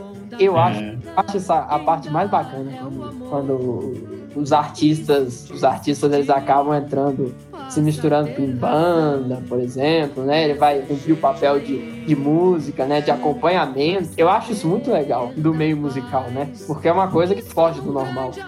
é quase um cyberpunk musical. O cara é o, é o cara, mas é um acompanhante. vai ser uma acompanhante. Plot twist. Acho bacana dizer um negócio também. Com a. O, justamente em São Paulo, a gente teve a conservação maior do choro. O choro em, Em São, São Paulo. Paulo? É, depois que começou a vir Bossa Nova e o Rio ficou a loucura que ficou, Hum. o Jacó tinha que ir pra São Paulo pra conseguir tocar. E ainda xingava, não, São Paulo é muito frio, passava álcool nas mãos. Inclusive foi de São Paulo que veio Passava a, álcool nas mãos. pra conseguir tocar, assim, 1x0 e tudo. Foi, é impressionante como foi de São Paulo que veio a onda moderna, né? De, moderna que eu digo contemporânea mesmo, do pessoal que faz choro hoje em dia, assim, mais tradicional, que é Danilo Brito, a, a própria Choro das Três, né? Com a Elisa, a Corina e a Lia. É, Choro das Três é de São Paulo? Não sabia, não. Olha aí, que São bacana. Paulo. Pois é. E mais um Altamiro Carrilho também, de São Paulo. Altamiro Carrilho é paulista? Não sei se ele é paulista, acho que é. Mas eu Nossa, sei que. jurava que ele era carioca. Bom, a gente É já eu- pode, inclusive, citar o Altamiro, porque o Altamiro tá nas paradas de sucesso, né? Nessa época. Não, total. O Altamiro é complicado porque ele é quase contemporâneo nosso. Ele faleceu, faleceu em 2008. Então. Não, mas aí a gente tem que dar, dar um desconto, né? O cara cruzar os mares do tempo. Sim, ele morreu recentemente, né? Mas ele é uma figura histórica, né? É impressionante. Ele tem uma coisa com os agudos, né? Ele é carioca, acabei de conferir. Pode, É, pode continuar. Altamiro Carrilho, né, o flautista, muito famoso. ele é muito famoso, eu diria, não só por sua técnica exímia, né, como também ele tem um- uma paixão por agudos, né? Ele gosta muito de, parece que é passa, ele, gosta muito de tocar igual passarinho, Sim, é- tem várias músicas com esse título, Bem. Eles são são. muito agudas, né? E É. Chorão, muito famoso, né? Tem uma música que ele, acho que é a composição dele, né? É, eu acho que é engraçado comentar, né? Que é Choro pro Voltaire, né? Uma música relativamente famosa. É engraçado só citar, porque Voltaire, pra quem conhece um pouco já, ah, Voltaire, o iluminista, né? O que tem a ver, né? Não, Voltaire era o cara da banca. Era o cara da banca de jornal que chamava Voltaire. E ele fez um choro. Impressionante. Eu Nunca, ninguém ia imaginar um, banca, um dono de banca com o nome de Voltaire. Mas. Mas veja só, né? É, e o Altamiro é legal que ele tem uma escola muito assim clássica de choro. Então ele toca, ele toca Vivaldi, ele toca Bach, ele toca, ele, ele tem um álbum que é só músicas clássicas, versão choro. A capa é todo mundo vestido com roupa do de, de época, né? Daquela época. Olha E aí. tudo instrumento de choro assim cortejando, acho que tem uma dama sendo cortejada. Bacana. Muito bacana. Bom, e o o Altamiro é muito engraçado, ele é muito boa praça, assim, ele é muito bem humorado. Então, É, é uma figura muito gente boa.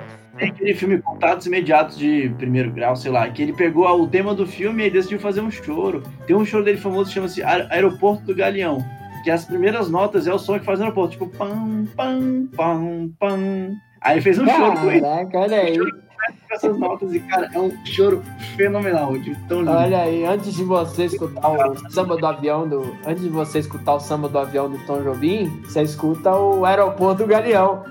Totalmente lindo. E não é de hoje. ou você pode inverter também, né? Porque o samba do avião é o cara, chega, é o cara chegando no Rio de Janeiro, né? Então, é. se você estiver partindo ou chegando do Rio de Janeiro, essa dobradinha é fantástica. Total. E no, e no show ele é muito engraçado. Tem um show que vai tocar com o Danilo Brito. Aí eles escreveram as músicas, né? Aí ele começa a ler e fala: "Ó, os caras querem fazer um sacanagem comigo que tá escrito aeroporto do Galinhão. então assim, tá sempre rindo, velho. Os caras escrevem os nomes trocados da música e toca errado. Ele, não assim não, não é essa nota aí não. E aí conserta. Então é. É muito, É muito legal. Outra figura que eu, eu vou citar aqui, de novo, eu tenho que vender o meu peixe, é Zé da Velha. Tá começando, porque tá começando realmente a, a, a crescer nessa, na década de 50, década de 60, porque Zé Velha nasceu em 1946, ele é na- natural de Sergipe e veio pro Rio de Janeiro. O pai era saxofonista e desde logo jovem ele começou a tocar trombone de pisto, né? E depois ele foi pro trombone de vara, né? Agora, por que Zé da Velha, né? Bom, Zé da Velha o apelido de José Alberto Rodrigues Matos. E o que que acontece? Tem uma história que justamente o Zé da Velha ele frequentava muito o pessoal da velha guarda, né? Na verdade ele chegou a tocar com o pessoal da velha guarda, né? Tem a, a história que ele conta, né? Que ele um dia ele ele, ele ia, ia substituir o professor de trombone dele, né? Seu Vitor, na apresentação com o pessoal da velha guarda, né? E aí ele enrolou, não sei o que, tava, tava namorando, não sei o que, chegou atrasado na apresentação. E aí ele deu uma desculpa lá, ah, que o ônibus, o ônibus pifou no meio da estrada, não sei o que. Aí ele ouviu o, o cara do surdo, né? No, o, o cara do surdo no fundo reclama, resmungando, né? Esse porrinha vem fazer o lugar do outro, ainda chega atrasado, quero ver se toca. Aí, Zezinho, né, desafiado, tocou nada mais, nada menos que Espinha de Bacalhau, do Severino Araújo. Outro clarinetista que, diga de passagem, é famoso, é líder da Orquestra Tabajara, né? Mas, gente, Espinha de Bacalhau é outro desses aí que entra na, vai competir com o choro de Valdir Azevedo em quesito velocidade. É absurdo de rápido. É, é, tem umas partes ali da, da melodia que realmente você tem que ter muito controle do que você tá fazendo. Com clarinete, eu imagino que deve ser difícil. Agora, com trombone, trombone de vara, isso é, já é outro nível, isso é nível virtuosismo. Quando o cara quer realmente passar dos limites, né? E...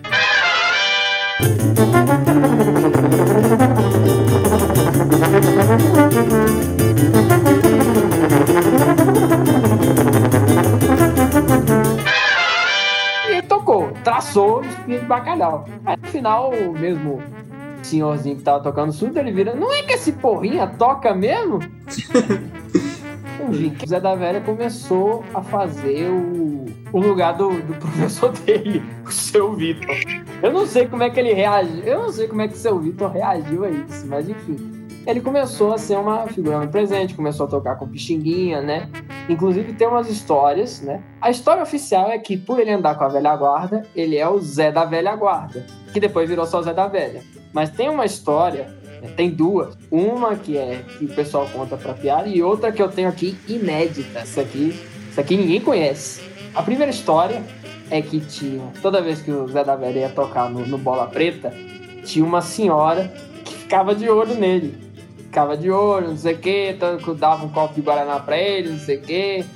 Tanto que o pessoal reclama. Quando ela não aparecia, o pessoal esculhambava com ele. Ô Zé, tua velha não veio hoje. Aí ele seria o Zé da Velha por conta dessa senhora, né? Ficava namorando ele. Panela velha que faz comida boa. Panela velha que faz comida boa. Já diria Zé Reis. E tem uma outra que é bem mais polêmica. Essa aqui veio do. Diretamente do. do bid da flauta. Bid é um é um cara que tocava no, no conjunto da velha guarda junto com o Bixinguinha, que inclusive morou aqui em Brasília, faleceu aqui em Brasília. Ele dizia o seguinte, que a história é que ele não era o Zé da Velha, ele era o Zé das Velhas. Porque as velhas, não era só uma velha, eram várias. E ele ia de carona, ia, né, comer as velhas, e aí ficou o Zé das Velhas.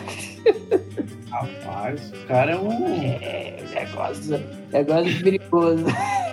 Tá, tá melhor que o Serra, tá? Então, eu. Bom, só pra fazer o rástico, eu ouvi que era do, essa história do bid da flauta. Coitado do bid, nem pode responder mais se, se isso é verdade ou não, mas tem essa outra história que eu achei boa demais pra gente deixar de lado. E ninguém. Essa aí realmente é inédita formação aqui pro, pro programa. Mas enfim, é uma figura muito proeminente que vai surgir no, no trombone também, né? É um trombonista proeminente no, no meio do show, que vai começar a construir a sua identidade ali, né? Tem inclusive uma, uma gravação, hein, Arthur? Mano. Você que gosta. Tem uma gravação, uma gravação bem ruim, bem. Gravação bem complicada, vamos dizer assim, complicada, né? Em termos de qualidade que é Jacó do Bandolim, Zé da Velha e o Época de Ouro tocando Proezas de Solon. Que beleza! Procura depois, é. O áudio, a qualidade do áudio não é das melhores, mas, porra, é fantástico. Que é gravação caseira, né? Então. É, o Jacó, ele, ele gravava muito, não só os regionais da casa dele, os saraus, né? Famosos saraus mas também é, de... de todo um trabalho de fotografar com microfilme as partituras para preservar. É, oh, que bacana. Ele tinha um, um, arquivo que ficou muito famoso por parte do arquivo que ele tinha, né? O arquivo de Jacó do Bandolim, que veio o Instituto Jacó do Bandolim com várias coisas preservadas, vídeos preservados, informações. Ele, ele tinha muito zelo por essa história de choro, ele era um pesquisador, fã do Ernesto Nazaré. É... Pois é. O... E aí, Olha, mas que interessante que ele gravava. Inclusive tem, tem gente. É, inclusive tem uma história, não sei se é a veracidade dela, que o Sarauto Jacós era, era uma coisa muito centrada na música, assim. Porque geralmente nas festas, né? Tem, tem música, obviamente, né? Mas tem muito mais barulhos ao redor, né? De comida, bebida, conversa, né? Tem essa história de que o Bel Jacó era, nesse quesito de barulhos, era bem silencioso, assim. O negócio era música, né? Era pra tocar. né? Dizer pra você ouvir as moscas, porque se alguém falava era expulso, sem choro nem vela. Às vezes o cara era o fodão aí, vindo lá de, de, outro, de, outro, de uma região famosa. Não, eu sou falando de tal, não quero saber, pode sair. Ele não só criava um ambiente de muito, tipo, irmandade entre os músicos. Teve uma, uma vez que um amigo dele foi e fez um, um super solo, assim, complexo de violão na frente do iniciante. O Jacó falou, pode ir embora. Aí ele, por quê? Tá humilhando o rapaz aqui, como é que vai tocar de novo sendo humilhado desse jeito? Vai embora. E o cara ficou várias, várias vezes tentando voltar aí. casa de Jacó pedir desculpa. Olha aí, dando uma lição, lição de humildade pro, pro, pro, pro violonista lá. Olha só. Até tossir, o Jacó não deixava a filha dele, né? Helena fala que ele chegava assim: Filha, pega uma pastilha pra aquela moça ali que ela tá tossindo, tá atrapalhando tanto. E ela tinha que ir lá. Caraca, Jacó. e É, tenho receio que o Jacó, Jacó tinha aqueles ouvi, tinha um ouvido, de morcego. ouvido chato. Não, pior, essa história é famosa. É, Ele, ele era funcionário público, Jacó era escrivão da polícia. E. Olha aí, nunca, Ele foi- nunca ia parar pra imaginar que ele ia ser escrivão de polícia. Não, inclusive teve um cantor famoso que lançou um CD, o Jacó intimou ele pra aparecer na delegacia. Aí o cara recebeu a Por intimação. conta em do disco? Calma, aí ele recebeu a intimação em casa. Ele, o que que houve? O que que houve, o Jacó? Não, é só que seu CD tá muito bom, eu quero que o senhor assine aqui pra mim. Passou o CD e a caneta. Então, o Jacó era louco e, e isso é importante. Ele foi tocar uma vez com o pessoal da, do judiciário, assim, alto escalão. Então tinha juiz, promotor, escrivão. desembargador. Tava todo mundo lá, assim, pra ouvir. E aí o Jacó começou a tocar e no fundo duas senhoras começaram a conversar, assim. Aí ele foi, ele abraçou o bandolim e parou assim. Me perdoe, eu tava atrapalhando a conversa aí das senhoras, não sei o quê. E aí, num silêncio, todo mundo com vergonha. Ele- aí ela disse que era a, a mulher do Jacó com vergonha, a filha com vergonha, sabia o que fazer. O cara era assim, Ah. chato. Não importava quem era, não. Era ou você vai me escutar ou pode ir embora. Não vou tocar pra você, não. É o que eu sempre digo, né, gente? Pro, pro cara estar aqui andando entre nós, ele tem alguns problemas, assim. né? A genialidade, a genialidade, ele não fala só pela genialidade dele toda, não. Não, total. O cara era famoso por ser cabeça dura, ter persona- personalidade muito É. forte. É complicado. Bom, e de fato, nessa época, o, o choro ele viveu esse momento de muito esquecimento. Mas aí na década, nas décadas de 70, houve como que uma renascença, né? É, uma renascença do choro, porque o que que acontece, né? É, muito em virtude do governo militar, de querer fazer um, um programa nacionalista, né? De vamos formar uma identidade nacional no sentido mais é, vamos criar coisas, vamos, vamos fazer um governo mais envolvido com a cultura nacional, né? É, aconteceu que aconteceu que o choro se beneficiou porque acabou entrando como justamente um, um estilo um estilo pioneiro da, da música popular brasileira, né? Que e acabou se tornando objeto de incentivo incentivo à cultura, né? Tanto que vão ter vão ter monografia, é, o pessoal vai incentivar monografias a respeito de chorões, né? Monografias premiadas a respeito dessa gente para realmente é, resgatar toda essa cultura que ficava restrita aos ambientes de, de colegas, de amigos, cheio de informalidade. Então era uma maneira de trazer o choro de volta como esse símbolo da, da nação brasileira, né? Então aí você vai ver chorão, na- é, chorão tocando na TV, programa de rádio, você vai ver gente. É, documentário sobre choro. Tem um documentário de 10 minutos sobre o, choro que eu, eu tiro que é da década de 70, pela, não só pela gravação em cores, né? Como pela, pelo vestuário. O pessoal tá usando aquelas camisas dos anos 70, que é aquelas golas asa delta, sabe? Boa. Então, foi um período em que realmente o choro ele teve uma, uma, ressurrei uma ressurreição. Não que ele estivesse morto, né? Mas ele saiu das casas e voltou a andar pelo, pelos meios públicos, né? E muita coisa foi resgatada. Ah, deixa eu ver, da década de 70, vocês têm alguma coisa para falar? Não. Não muito, assim, realmente isso. Ele foi ficando de lado. O Jacó mesmo falou que tinha que ir pra São Paulo pra fazer algum sucesso. Em 70 o Jacó não estava mais vivo, ele morreu em 69. Pois Então, é, já tinha perdido um grande nome. E em vida ele declarou a morte do choro. Então esse, essa queda não é de agora. Já tem um tempinho que o choro tava. Não que o choro explodiu, vamos começar por aí. Não é que o, o choro nunca É. teve coisa. Música instrumental sempre é uma coisa meio deixada assim de lado, ainda mais aqui no Brasil. É, vamos ser honestos, né, com a, com a avaliação. É, a gente tá falando aqui de uma, de uma renascença, não sei o quê, mas é porque a gente tem mais. É, é, é muito mais baseado em, em evidência que a gente coleta do que, vamos dizer assim. Porque, por exemplo, ah, tem muito mais relatos da década de 70, a gente vê muito mais documentação dessa época, né? Sim, sim, tem bastante. E realmente, então, esse é o indicativo que a gente tem. Ah, E aí tinha outros- outros caras chegando, né? O Luiz Gonzaga mesmo, ainda mais com ditadura, o governo militar estava tocando essa. Jacó tocou uma com o Luiz Gonzaga. E. Ele, É, ele- bom, Luiz Gonzaga tava. Luiz Gonzaga. É verdade, Luiz Gonzaga foi virar. Não, mas ele já, já tinha. Teve uma carreira muito longa. Sim, sim. Ele foi se aposentar no. Ele foi se aposentar justamente nos anos 80. Por aí, né? Tem o último show dele, que foi com a Rede Globo, inclusive. Pois é, o cara foi. Ele se aposentou. Luiz é curioso. Aliás, é, diga, é, fica a paleta aí, Luiz Gonzaga, é, não, no seu início de carreira tocava choro. Tocava. Aí tem, inclusive, no Spotify, você acha gravação do Luiz Gonzaga tocando brejeiro na sanfona. Cara, isso eu não sabia, não. Eu Que conhecia é completamente. Você, o que é completamente assustador para quem conheceu ele como rei do Baião, né? Bom, já que não tem muita coisa, eu vou pros áudio espectadores aqui do programa. Vou falar um pouco aqui do cenário de choro em Brasília, né? Porque para muitos Brasília é a capital do rock, né? Tem seus méritos. Bom, pra, mas ela também é a capital do choro, um título que eu gosto mais do que do capital do rock. Mas enfim, não estou aqui para causar brigas. A, a questão é que é interessante o a quantidade de gente, de, de chorões, que tiveram trajetórias até é, trajetórias muito interessantes, vieram se alojar aqui em Brasília, né?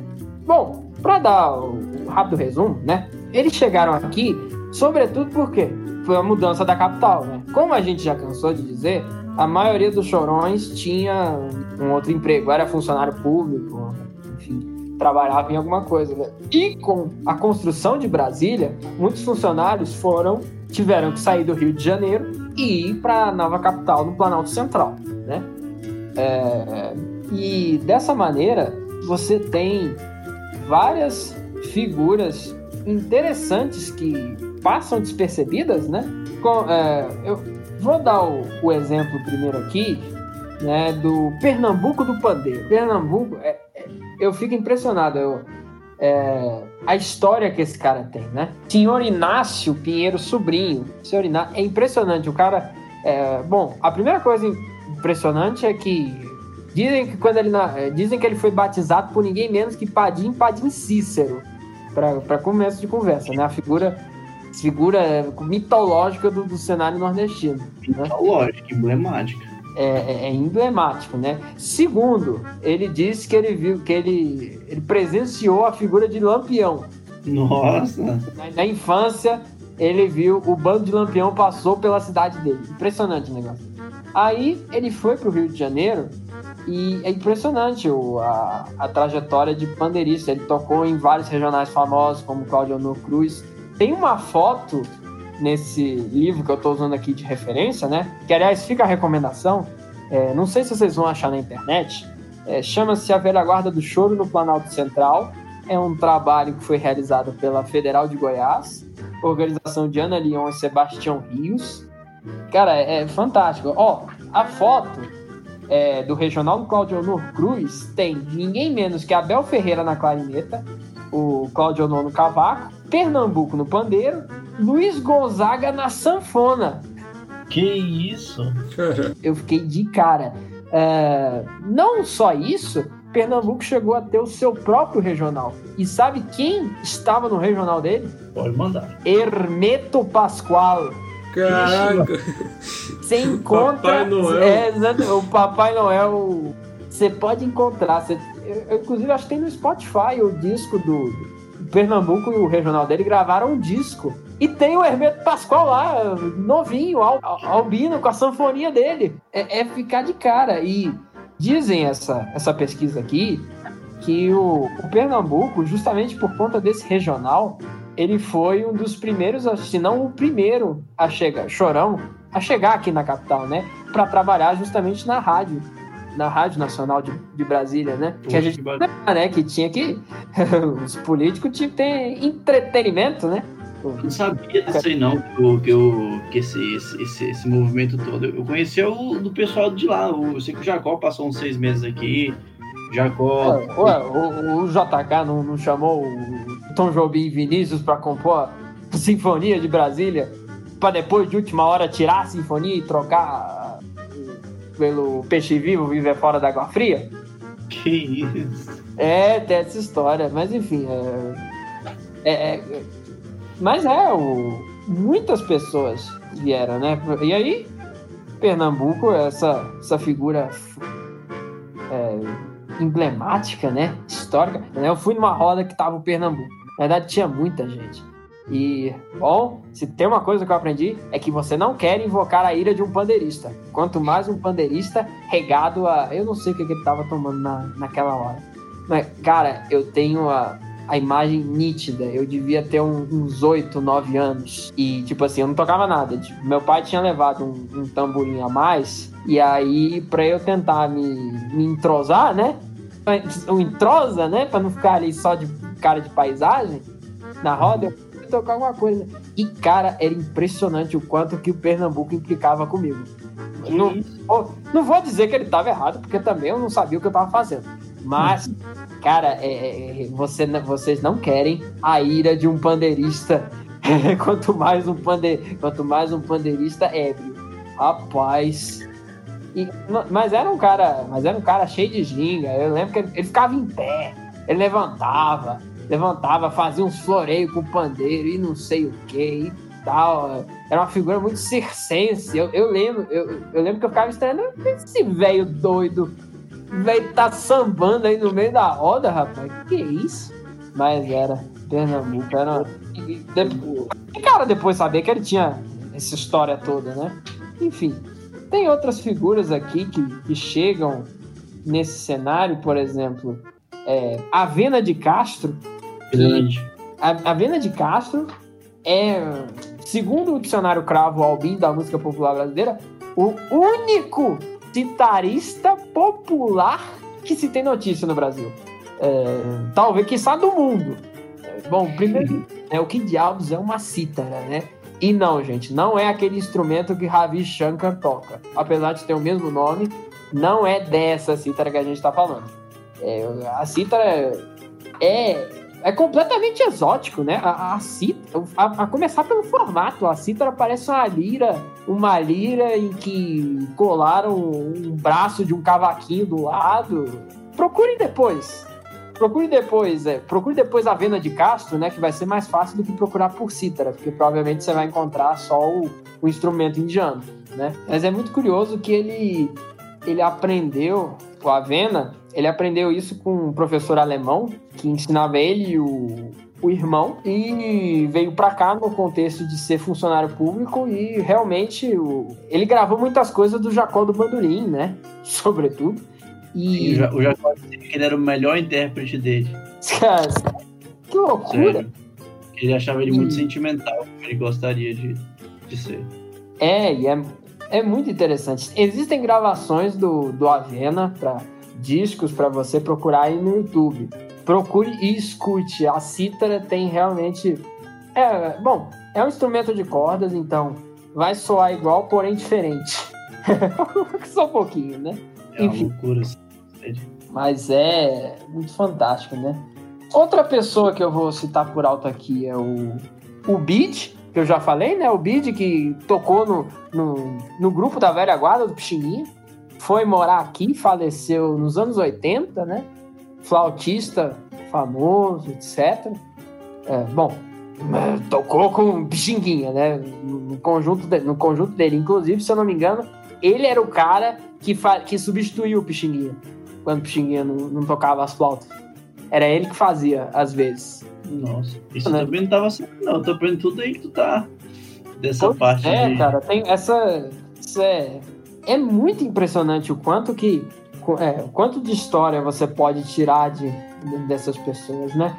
Ah, e, e o nome é Bide, porque era é, diminutivo de Alcibiades. Eu acho o nome fantástico. Percebi, é massa mesmo. E é legal que o Brasil teve esse fenômeno, né? Que a, a- parece que a coisa vem antiga.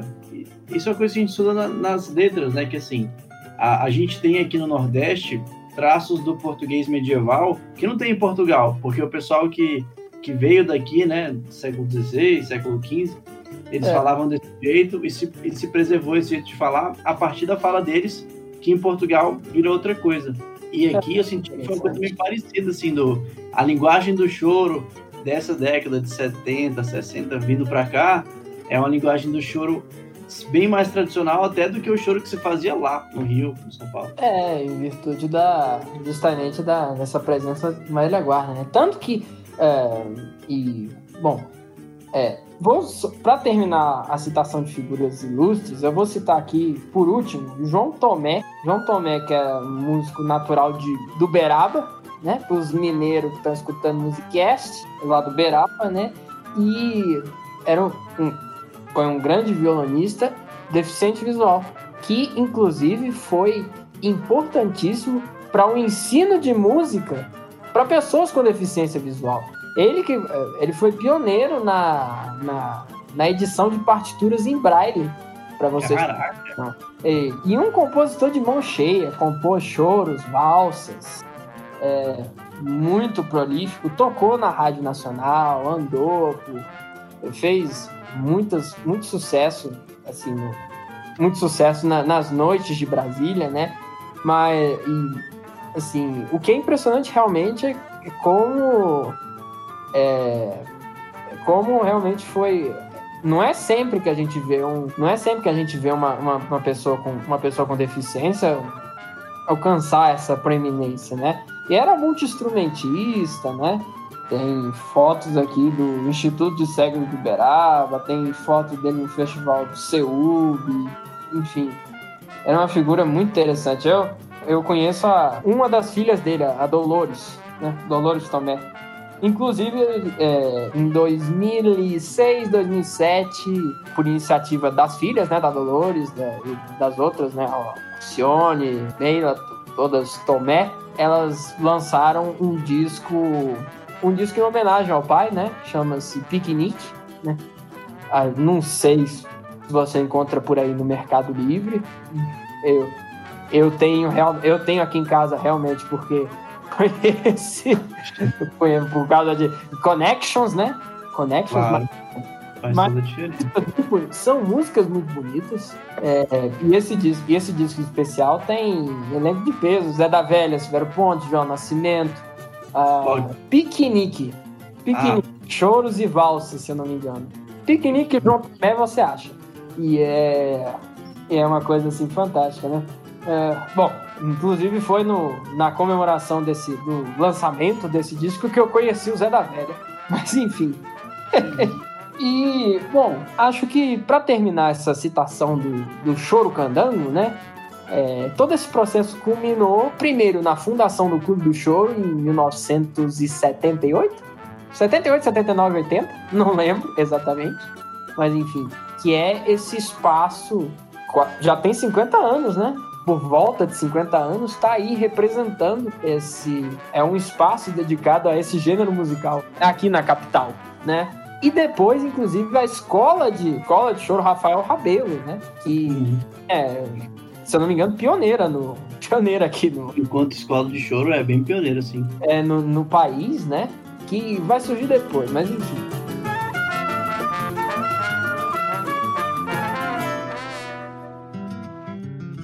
Anos 80 para frente. Vamos falar um pouquinho de como o choro se desdobrou. O que, que se escuta hoje, né? Como é que tá o choro hoje em dia? É, alguns nomes grandes, quem se manteve mais tradicional, quem se manteve mais revolucionário e Gente, é, é muito interessante que.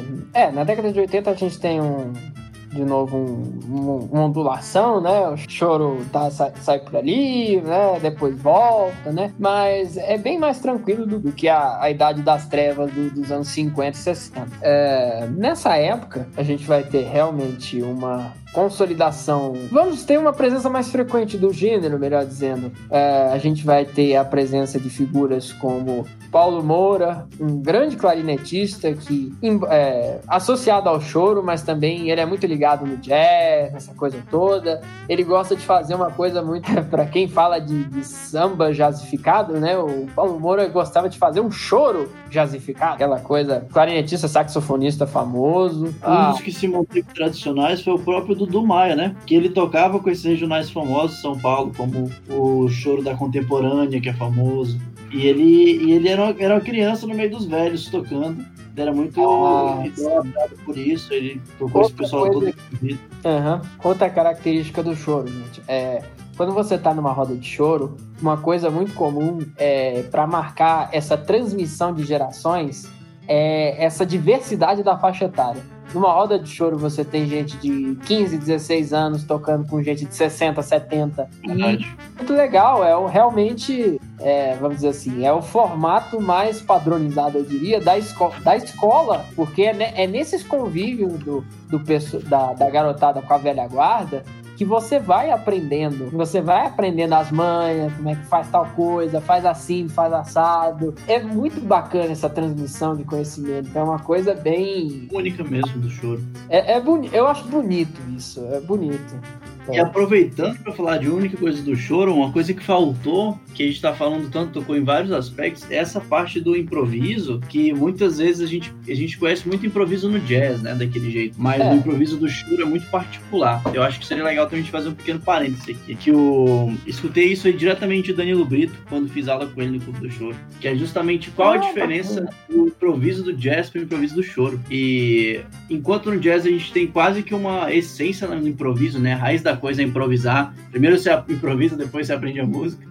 O choro, ele tem um tipo de improviso mais. Primeiro que ele é mais assim, tímido, né? A gente faz uma coisa que é tipo é mais uma variação da melodia para depois é, brincar. Do um improviso. Nossa, você pega os instrumentistas de jazz famosos, os caras criam outra coisa, né? Sai, vai navegando no infinito, né? Não, com certeza. E não que isso não role no choro, mas geralmente é. no choro, um ambiente mais tradicional gravado, a gente tem aquela ideia de na parte A, que é o começo do choro, faz como o cara fez, até uma questão de respeito. Faz daquele é. jeito e não, não brinca. É mais comum você ter eh, os choros mais tradicionais nesse sentido de improviso, do improviso ser mais simples, é um improviso muito mais, muito mais pontual do que uma música centrada no improviso. Uhum. Exato. É. O, o, improviso ele encaixa, é, vamos dizer assim, ele dilui com mais facilidade na, na música do que, por exemplo, o improviso no jazz. É, com certeza. O improviso no jazz é, é constante praticamente no jazz. É. Né? O choro tem um, uma outra essência. E... Pois é. Aí na década de, é, década de 80, 90, é, bom, eu citei o Paulo Moura porque é interessante que no final do. Ali no final dos anos 80, anos 90, tem a, a gravação de um show muito bacana, que é o Paulo Moura e os Batutas, que é, é um projeto justamente que o Paulo Moura ele reuniu uma pancada de gente, é, gente já, já famosa, né? No caso, é, vamos citar aqui, deixa eu ver, João Nascimento no bandolim, Zé da Velha no trombone, é, Jovi Marçal na percussão, violão Jorge Simas, no cavaquinho Márcio, eu acho, enfim, uh, no pandeiro Jorginho e na clarineta Paulo Moura, né? E aí ele, ele brinca no show, né? Esses são os oito batutas do nosso tempo, né? E é um show que era só pra tocar chininha, né? É uma show muito bacana. Tem dois, tem, tem duas gravações distintas. Isso é uma coisa interessante de pontuar. Que você identifica pela. Tem uma capa que é o Paulo Moura o Paulo Moura mais, mais, simples, né? Que é só, é só o Paulo Moura com chapéu, não sei o que e tal, o Paulo Moura e os batutos pixinguinho, né? E tem uma outra capa mais artística, que é o Paulo Moura com o olho azul dele estirado, tem uma, um design todo. É impressionante, é, são discos distintos. Sobretudo, o repertório é o mesmo, mas sobretudo no quesito da improvisação, são discos distintos. E eu tenho que dizer que o, o disco Paulo Moura Capa Mais Simples, ele é um pouco, ma- é- ele é um pouco mais legal do que o Paulo Moura Olho Azul Doidão, Olho Azul Psicodélico. Depois vocês procurem, tem, o, tem os dois discos no, no YouTube, vale a pena ver, né? Pois é, né? Aliás, falando nisso, né, pô, João Nascimento, a gente nem comentou, bandolinista, que ele começou, ele começou trabalhando com piano, né? Ele queria ser artista, mas aí ele ficou surdo de um ouvido. E aí aí já não ia dar mais, né? E aí ele começou a tocar o bandolim, né? Pois ele é, ele é. com o bandolim, é muito bom. né? O Jorginho do Pandeiro, que é pandeirista, é, pandeirista exímio também, que tocou nesses regionais. né? Se não me engano, ele tocou na época de ouro, inclusive. Depois foi tocar em vários outros lugares. Um ponto, um ponto de encontro do choro que a gente vai citar aqui é o Sovaco de Cobra. E na década de 70 e 80, é impressionante. Sovaco de Cobra são, eram duas portinhas, era um local minúsculo. Você vê, você vê assim, é um local minúsculo, com duas portinhas, mas ali o choro comia solto. Era, era- ali era o point do- dos chorões do Rio de Janeiro, sabe? E foi um local importante para também para esse, esse contexto todo de preservação e divulgação do choro. E esse pessoal era todo vizinho, parece que todo mundo morava perto, o Zé da Velha e É, o pessoal, era aquele esquema, né? O pessoal, o pessoal acordava de dia, trabalhava, não sei o que, aí de noite, né? Fim de semana, né? O famoso sextou. Só que em vez de sextar na, na balada, ia pro sovaco de cobra improvisar e fazer o chão, até o chão tremer. Os caras, imagina como que era naquela época a loucura que era ver esse pessoal Pô, assim ali. ser doidão. Mas enfim, é, deixa eu ver, outras pessoas na. Ah, vou citar o Silvério Pontes, né? Que vai fazer a dobradinha com o Zé da Velha lá nos anos 90, né? Silvério Pontes é um menino que, se não me engano, é de Laje do Muriaé, Muriaé cidade do Rio de Janeiro. Ah, e o pai era músico de banda marcial, então ele sempre cresceu nesse contexto de música. Ele próprio tocou em banda de escola, tocando os instrumentos de picho, né? Trompete e bombardino, né? E o Silvério foi muito ligado a esse esquema, é, cresceu com, com, esses, com esses ícones já, né? Com o Zé da Velha, Paulo Moura, esse pessoal. E curioso que. E aí ele começou a fazer a carreira dele, chegou a tocar na banda de sabe de quem? Diga. Do nosso querido síndico, como diria Jorge Benjol. Pois é, ele tocou na banda do Tim Maia. Se você acha, tem inclusive show gravado que você vê ele na banda lá, na, parte da metaleira. Pois é. Inclusive, esse foi um dos motivos porque a, a dupla Zé da Velha e Silvério Pontes não nasceu tão cedo, né? Ela, eu- quer dizer, pelo que o Silvério conta, né? Ele conheceu o Zé da Velha nos anos 80, mas na época que ele conheceu o Zé da Velha, ele foi chamado para fazer parte da banda do Tim Maia, né? Aí, pô, né, Sebastião Maia, né? Tem, tem como não. E aí, ele também vai, vai crescer nesse, nesse contexto e vai começar, eh, vai começar a carreira dele por aí, né? Ah, deixa eu ver quem mais. Rafael Rabelo, né? Vamos falar dele, Olha. né? Tem como não falar o violonista depois de Dilemano Reis, depois de, depois de Garoto, Rafael Rabelo, junto- junto com Baden Powell, né? Rafael Rabelo é um desses virtuosos, um desses gênios que aparece, sei lá, uma vez em quando, que impressionante. O, o cara era um negócio assim, era, era uma orquestra num violão de sete cordas, é, é o que eu posso dizer. Pois é, ele que abriu as portas para Yamandu Costa, por exemplo, para essa nova onda É, de. exatamente, essa nova linha de, do, do sete cordas, do sete cordas solista, né? É, então, a- a- uma das coisas famosas é que o Rafael Rabelo queria ter aula com o Dino Sete Cordas, que foi o cara dos Sete Cordas do Jacó do Bandolim, né? O do época Pois do- é, tocou, que tocou com muita gente. Dino, que era um, craque também, outro craque também. Nessa. Ele tem um, uma entrevista dele que ele fala que ele se considera um médium do violão, que ele fala ele não, que aquilo vem na hora pra ele tocar na hora. E é assim que ele Olha faz aí. o fraseado dele tão é, característico, né? Não só o fraseado, mas o, o ritmo, é uma novidade que ele bota. Numa agilidade também, mas não é só agilidade, tem toda uma, uma técnica que é. Beleza, também é pronto. É, é o, o estilo Rafael Rabelo de, de tocar. É uma coisa assim que é, me lembra o Paganini, aqueles, aqueles floreios de violino que dificílimos que os, os violinistas ficam. Assim, eu, eu particularmente assim, considero que é um. Rafael Rabelo faz o Paganini do violão de sete cordas. Eu vi, inclusive, dele bem pequenininho, tocando com a galera pauleira já, o Abel Ferreira, o próprio outro bandolista famoso, que é o Lupes Miranda, lembrei. O- Péssimo, né? Mas ele era pequenininho, o Rafael Rabelo tocando assim com o Lupes Miranda, Abel Ferreira, vou passar o vídeo depois. É, olha aí. Pois é, o Rafael Rabelo, inclusive, gravou, era, gravou disco junto com o Paulo Moura, por exemplo. Então, ele estava sempre ali no, no violão de sete cordas, mas é interessante que quando ele tá ali na banda, ele, você vê que é um momento mais tímido. Aí quando ele, ao longo da carreira dele, ele vai pegando essa, ele vai pegando essa cara mais virtuosa. E chega num ponto que ele faz um show com Elisete Cardoso, ela na voz, ele no violão, e o show não precisa de mais nada. Com certeza. É. esses nomes também. na- nossa, é um, um show antológico. Pra quem gosta de, de música brasileira, procure esse disco. É Elisete Cardoso, todo sentimento. Né? Ou Elisete Cardoso, Rafael Rabelo, você vai achar. É, É. Gosto de você ficar boquiaberto. Ele tem um CD também com o próprio Dino Sete Cordas, assim. É, sim, esse é muito legal. O Dino ser reconhecido como músico. Esse é muito legal. É- E é até interessante porque o... existe um contraste, né? O Rafael tá nessa coisa. Ele é bem mais solista e o Dino tá naquela posição bem mais modesta. Com certeza, de acompanhar mesmo. O Mas- Dino não foi de solismo. solismo. Realmente fantástico. Pois é. E aí, do... é impressionante que dos anos 90 em diante, pro início dos anos 2000, é curioso, pelo que eu pesquisei, parece que realmente o choro, a fama do choro começa dos anos 90 pra frente, dos anos 2000. Pra você ver, o... provavelmente por efeito de globalização, né?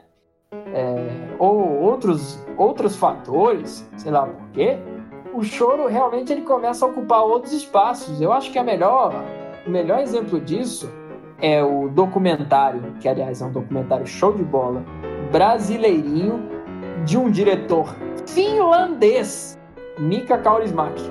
Que isso? Acho que eu estou pronunciando corretamente. Tem o, o documentário e tem o disco, que é uma excelente fonte de informação para você conhecer o, o pessoal desse meio do choro, é, conhecer um pouco da história, dos artistas. É muito legal esse documentário. E que, tipo assim, caramba, é um documentário sobre choro de um finlandês que foi exposto nos festivais da Europa. Sabe como é que é? É, um, é, é muito impressionante a, a abrangência que o choro tem nesse passado recente. Tanto que, por exemplo, tem festival de choro nos Estados Unidos, na Europa. Eu, na Europa eu, eu sei que eles gostam mais. né? Os americanos eu não sei tanto. Mas, por exemplo, tem festival de choro na Áustria. O que que eu... Não, total, velho. E é realmente uma coisa mais moderna. Eu acho que também por ser por ser aquilo. Acho que o pessoal que se prendeu ao choro mais tradicional conseguiu vender melhor o peixe, por exemplo, lá fora do que aqui. Porque aqui o pessoal, não, já ouvimos isso. Então, por exemplo, Danilo Brito faz muita turnê na, na- nos Estados Unidos. É verdade. Ligado, ele fez uma turnê na Europa. A Choro das Três também, elas falam, gente, quando a gente vai tocar lá fora e é na Áustria, na Alemanha, elas falam que elas são recebidas em super, super assim, É, isso casos de acontece. concerto, palcos e sempre f- chorinho com feijoada, as contas é putas, tipo, velho. A nossa música é linda, sabe? Ela merece muita coisa, e às vezes a gente des- desconsidera. É complicado. Pô, é, isso acontece, por exemplo, o Hamilton de Holanda também, outro que brasileiro, Sim. é bandolinista fantástico, tá aí hoje fazendo o maior sucesso, tocando com artistas de todo calibre, né? Ele excursion, excursionou pela Europa. Aí agora aqui eu vou fazer propaganda, propaganda da minha família, né? Meu primo, tenho um primo, né? Thiago Tunes, né? Tu é do Thiago Tunes? Eu te falei isso, eu te falei isso daquela vez que a gente se encontrou, Arthur. É verdade, agora que eu lembrei. fazer um pequeno jabá, né? Meu primo toca, man toca mandolinha, eu posso atestar, conheço, cre- cresci praticamente do lado dele. O cara é bom. Tem o disco do. Tem disco dele no, no Spotify. Vão escutar. Tem inclusive composições próprias. E você vê, ele já excursionou com a Hamilton, né? é, é amigo do, do Hamilton de Holanda, já excursionou com ele pela, pela Europa, né? É, É um dos grandes nomes aqui de Brasília, teu primo. tá, tá- vai longe, menino, eu não tenho dúvida, né? Ele é parte dessa juventude super prodígio aqui de Brasília, né? Tem o Thiago Tunes, Ian Cury, Matheus Donato. E Anguria, e Anguria é daqui de Brasília também? É, Brasília é- vai virar a capital do bandolim, né? Porra! velho, mas é isso mesmo, o bicho, velho. O bicho tem os azulejos do Atos, do Atos Vulcão no bandolim, velho. Tanto que o bicho é, assim, Não, mas veja só que impressionante, né? De, de tantos. De tanto instrumento, né? o- os prodígios do bandolim se concentram aqui em Brasília. Eu acho que é por isso do bandolim ser o solista. O solista chama muita atenção, né? É. E a pessoa fica doida, faz essas coisas aí. Pois é, aí a gente tem o. Aí. Deixa eu ver. Tem mais alguém pra gente comentar? Vitor Angeléias. Não, não conheço. Vitor Angeléias e Dudu Maia, velho, são a mesma coisa, velho. Super caras do bandolim que toca pra cacete. Bandolim 10 cordas. E. E é isso, são outros dois gigantescos nomes aqui de Brasília. Então, É. juntos, assim, ó. imagina, o Vitor Angeléias é o professor do Ian Cury. É Né? É, então, é. é gente de alto calibre do bandolim aqui na capital. E aí, pra, é, você veja, e tem muito mais gente que, é, infelizmente, a gente não consegue contemplar, porque é um programa que tem tempo bonito, mas, nossa, gente, o para em, em viés de conclusão, né? Gente, o, choro é uma coisa maravilhosa, é um patrimônio, com toda a justiça, é um patrimônio que, o- que o Brasil tem não só para música instrumental, mas para música como todo, né?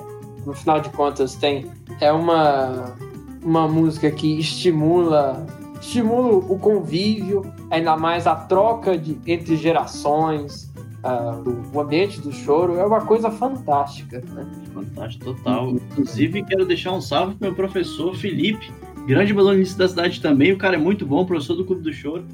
E meu Olha professor aí. Fernando, que se não fosse ele, eu não teria as informações bacanas que eu trouxe aqui também. Olha aí, vê se, vê se, você, vê se você consegue. Re- Recomenda o programa para ele. Quem sabe a gente atrai mais gente de música para para audiência do programa. Vou passar. Pois é. Nossa, mas é realmente fantástico, né? Temos aí o essa verdadeira, verdadeiro tesouro que é aquela coisa, né? O brasileiro, quando é do choro, é entusiasmado. Quando cai no samba, não fica abafado. E é um desacato quando chega no salão. Letra de brasileirinho, se vocês querem saber. Alcione canta. A Aldemir de Fonseca também. Aliás, é outra coisa que a gente não vai conseguir contemplar aqui. A, a- como diz, a, a parte do, do choro cantado. Tem vários. Tem a- com a intérprete mais famosa, a Demilt. Mas. Eu acho que é uma boa a gente deixar para finalizar o lugar, locais que, os- que possa ser tipo, fonte de estudo para choro, se se interessar. Ah, nossa, muito bacana, verdade. Pois é, então, bom, primeira indicação, se você é, se você é brasileiro, se- é fácil. Tem a escola de choro. Escola de choro, Rafael Rabelo. Agora, em outros lugares, eu sei que Então. tem. eu- é, eu sei que tem projetos, em- por exemplo, no Rio de Janeiro tem, tem, tem vários projetos né, do choro. Sim, o próprio Luiz Barcelos, bandolista muito famoso lá, ele faz muitos deles. Hum, interessante. Eu tenho alguns, algumas, algumas coisas aqui, algumas fontes de estudo que podem ser úteis. Estudos modernos, pessoal. Vou, vou passar artigos e livros? Vou, mas vamos, vamos ser modernos um pouquinho. Vou passar canais do YouTube e podcasts. É, o canal do Danilo Brito, grande bandolinista, pesquisador do choro, músico mais tradicional, tem muita história do choro e ele tocando. Vale muito a pena ver Olha aí. Os podcasts Musicoide da UNB, é só pesquisar Musicoide no, no Spotify. Tem um que é só o choro. Sim, eu escutei ele antes de, de vir para cá e me ajudou bastante. Salve, salve, Léo Benon, professor Alexei. Ah, o canal do Hamilton de Holanda também é muito bacana. Ele traz muita informação sobre essas músicas emblemáticas. Tico Tico no Fubá, Chega de Saudade, Carinhoso. Ele fala da história delas. Ele tem uma pesquisa muito forte muito boa, vale muito a pena conferir. O canal do Choro das Três, minha querida professora Elisa, do Bandolim. ela, ela faz esse canal junto com o pai dela e, e com a Lia e a Corina, que são as irmãs dela. Elas têm um regional, né? Que é o Regional Choro das Três. Não só tocam, como compõem, como fazem super especiais com músicas bacanas e fazem Ela- documentários E elas têm disco, discos fa- maravilhosos também. maravilhosos. Podem seguir.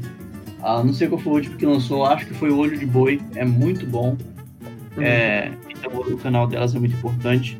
No YouTube Arthur, vocês. Arthur, você sabe que você tem que passar esse, esse programa. Quando sair esse programa, você manda pra todo esse pessoal aí. Pode, deixar, eu vou fazer o melhor para eles receberem. Olha É, aí. olha aí. Eu acho que é muito importante também checar. Eles fazem documentários, né? No canal Choro das Três, documentários sobre o Jacó, muito bacana.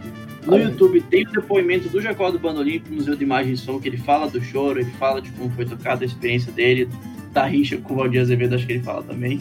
É, é muito bom também ver o documentário do garoto Vivo Sonhando, que Rafael Veríssimo dirigiu.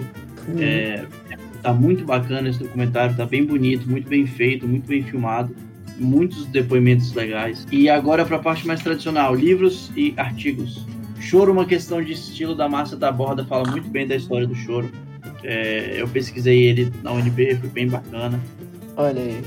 Coração que Chora, do Gonçalo Júnior, conta a história do Jacó do Bandolim. 800 páginas que eu ainda não li, mas tem o livro aqui. Como é o nome? Puta merda, 800 páginas aí, o negócio é bom mesmo. Meu nome está, inclusive, entre os contribuidores do Apoia-se. Então, meu nome está no livro. Fico muito feliz com isso. Olha aí. O, a Ermelinda Paz tem também uma, uma biografia boa do Jacó do Bandolim, mais antiga. No Instituto Jacó do Bandolim tem muita história, muita coisa que vocês podem pesquisar. E É. agora, Tem uma biografia do, do Pixinguinha do Sérgio Cabral, se eu não me engano. sim, Pixinguinha, vida e obra do Sérgio Cabral. E tem Pixinguinha, filho de algum bexinguento, de Arthur Oliveira e Mar... Marília? Marília Barbosa. É, eu anotei que eu não consegui dar minha letra direito.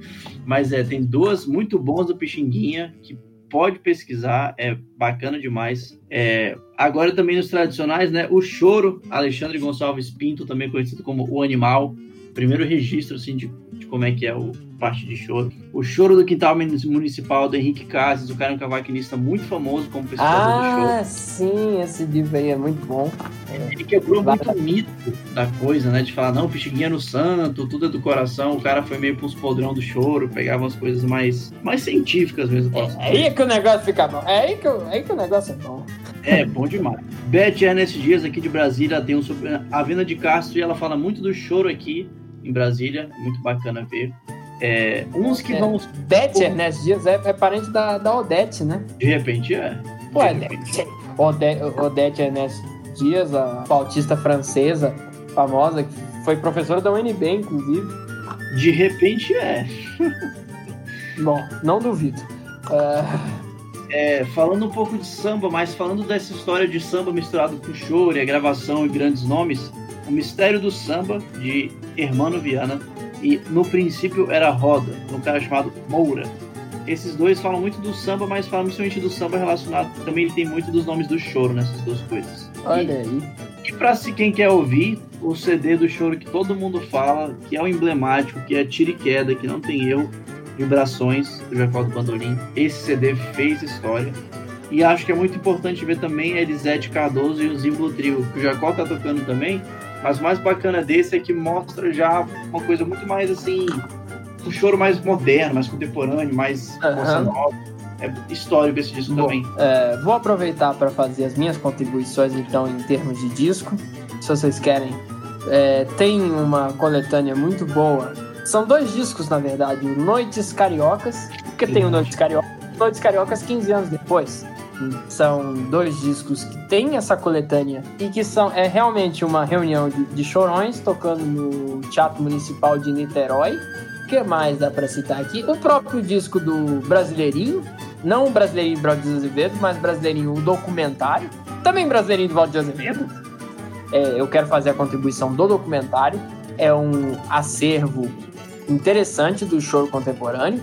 É, bom, continua aí dizendo, né? Escutem, Zé da Velha, Silvério Pontes, tem seis discos, se eu não me engano.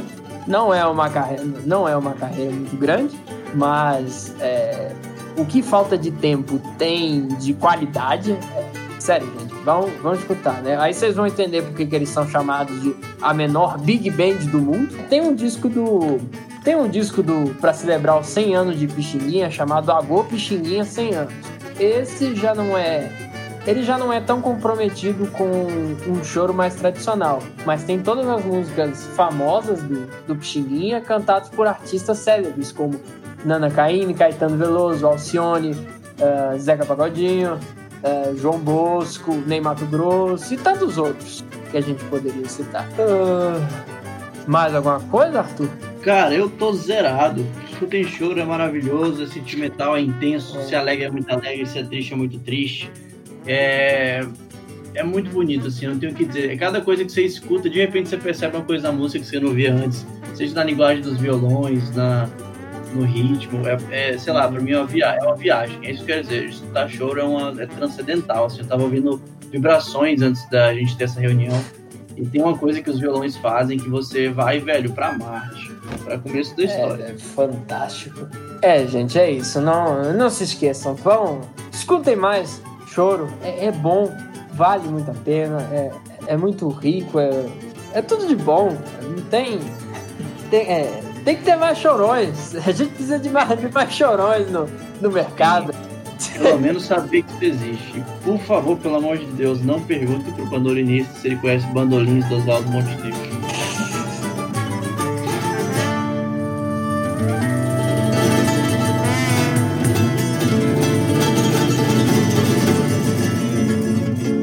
É isso aí. Acabou, então acabou, acabou o programa.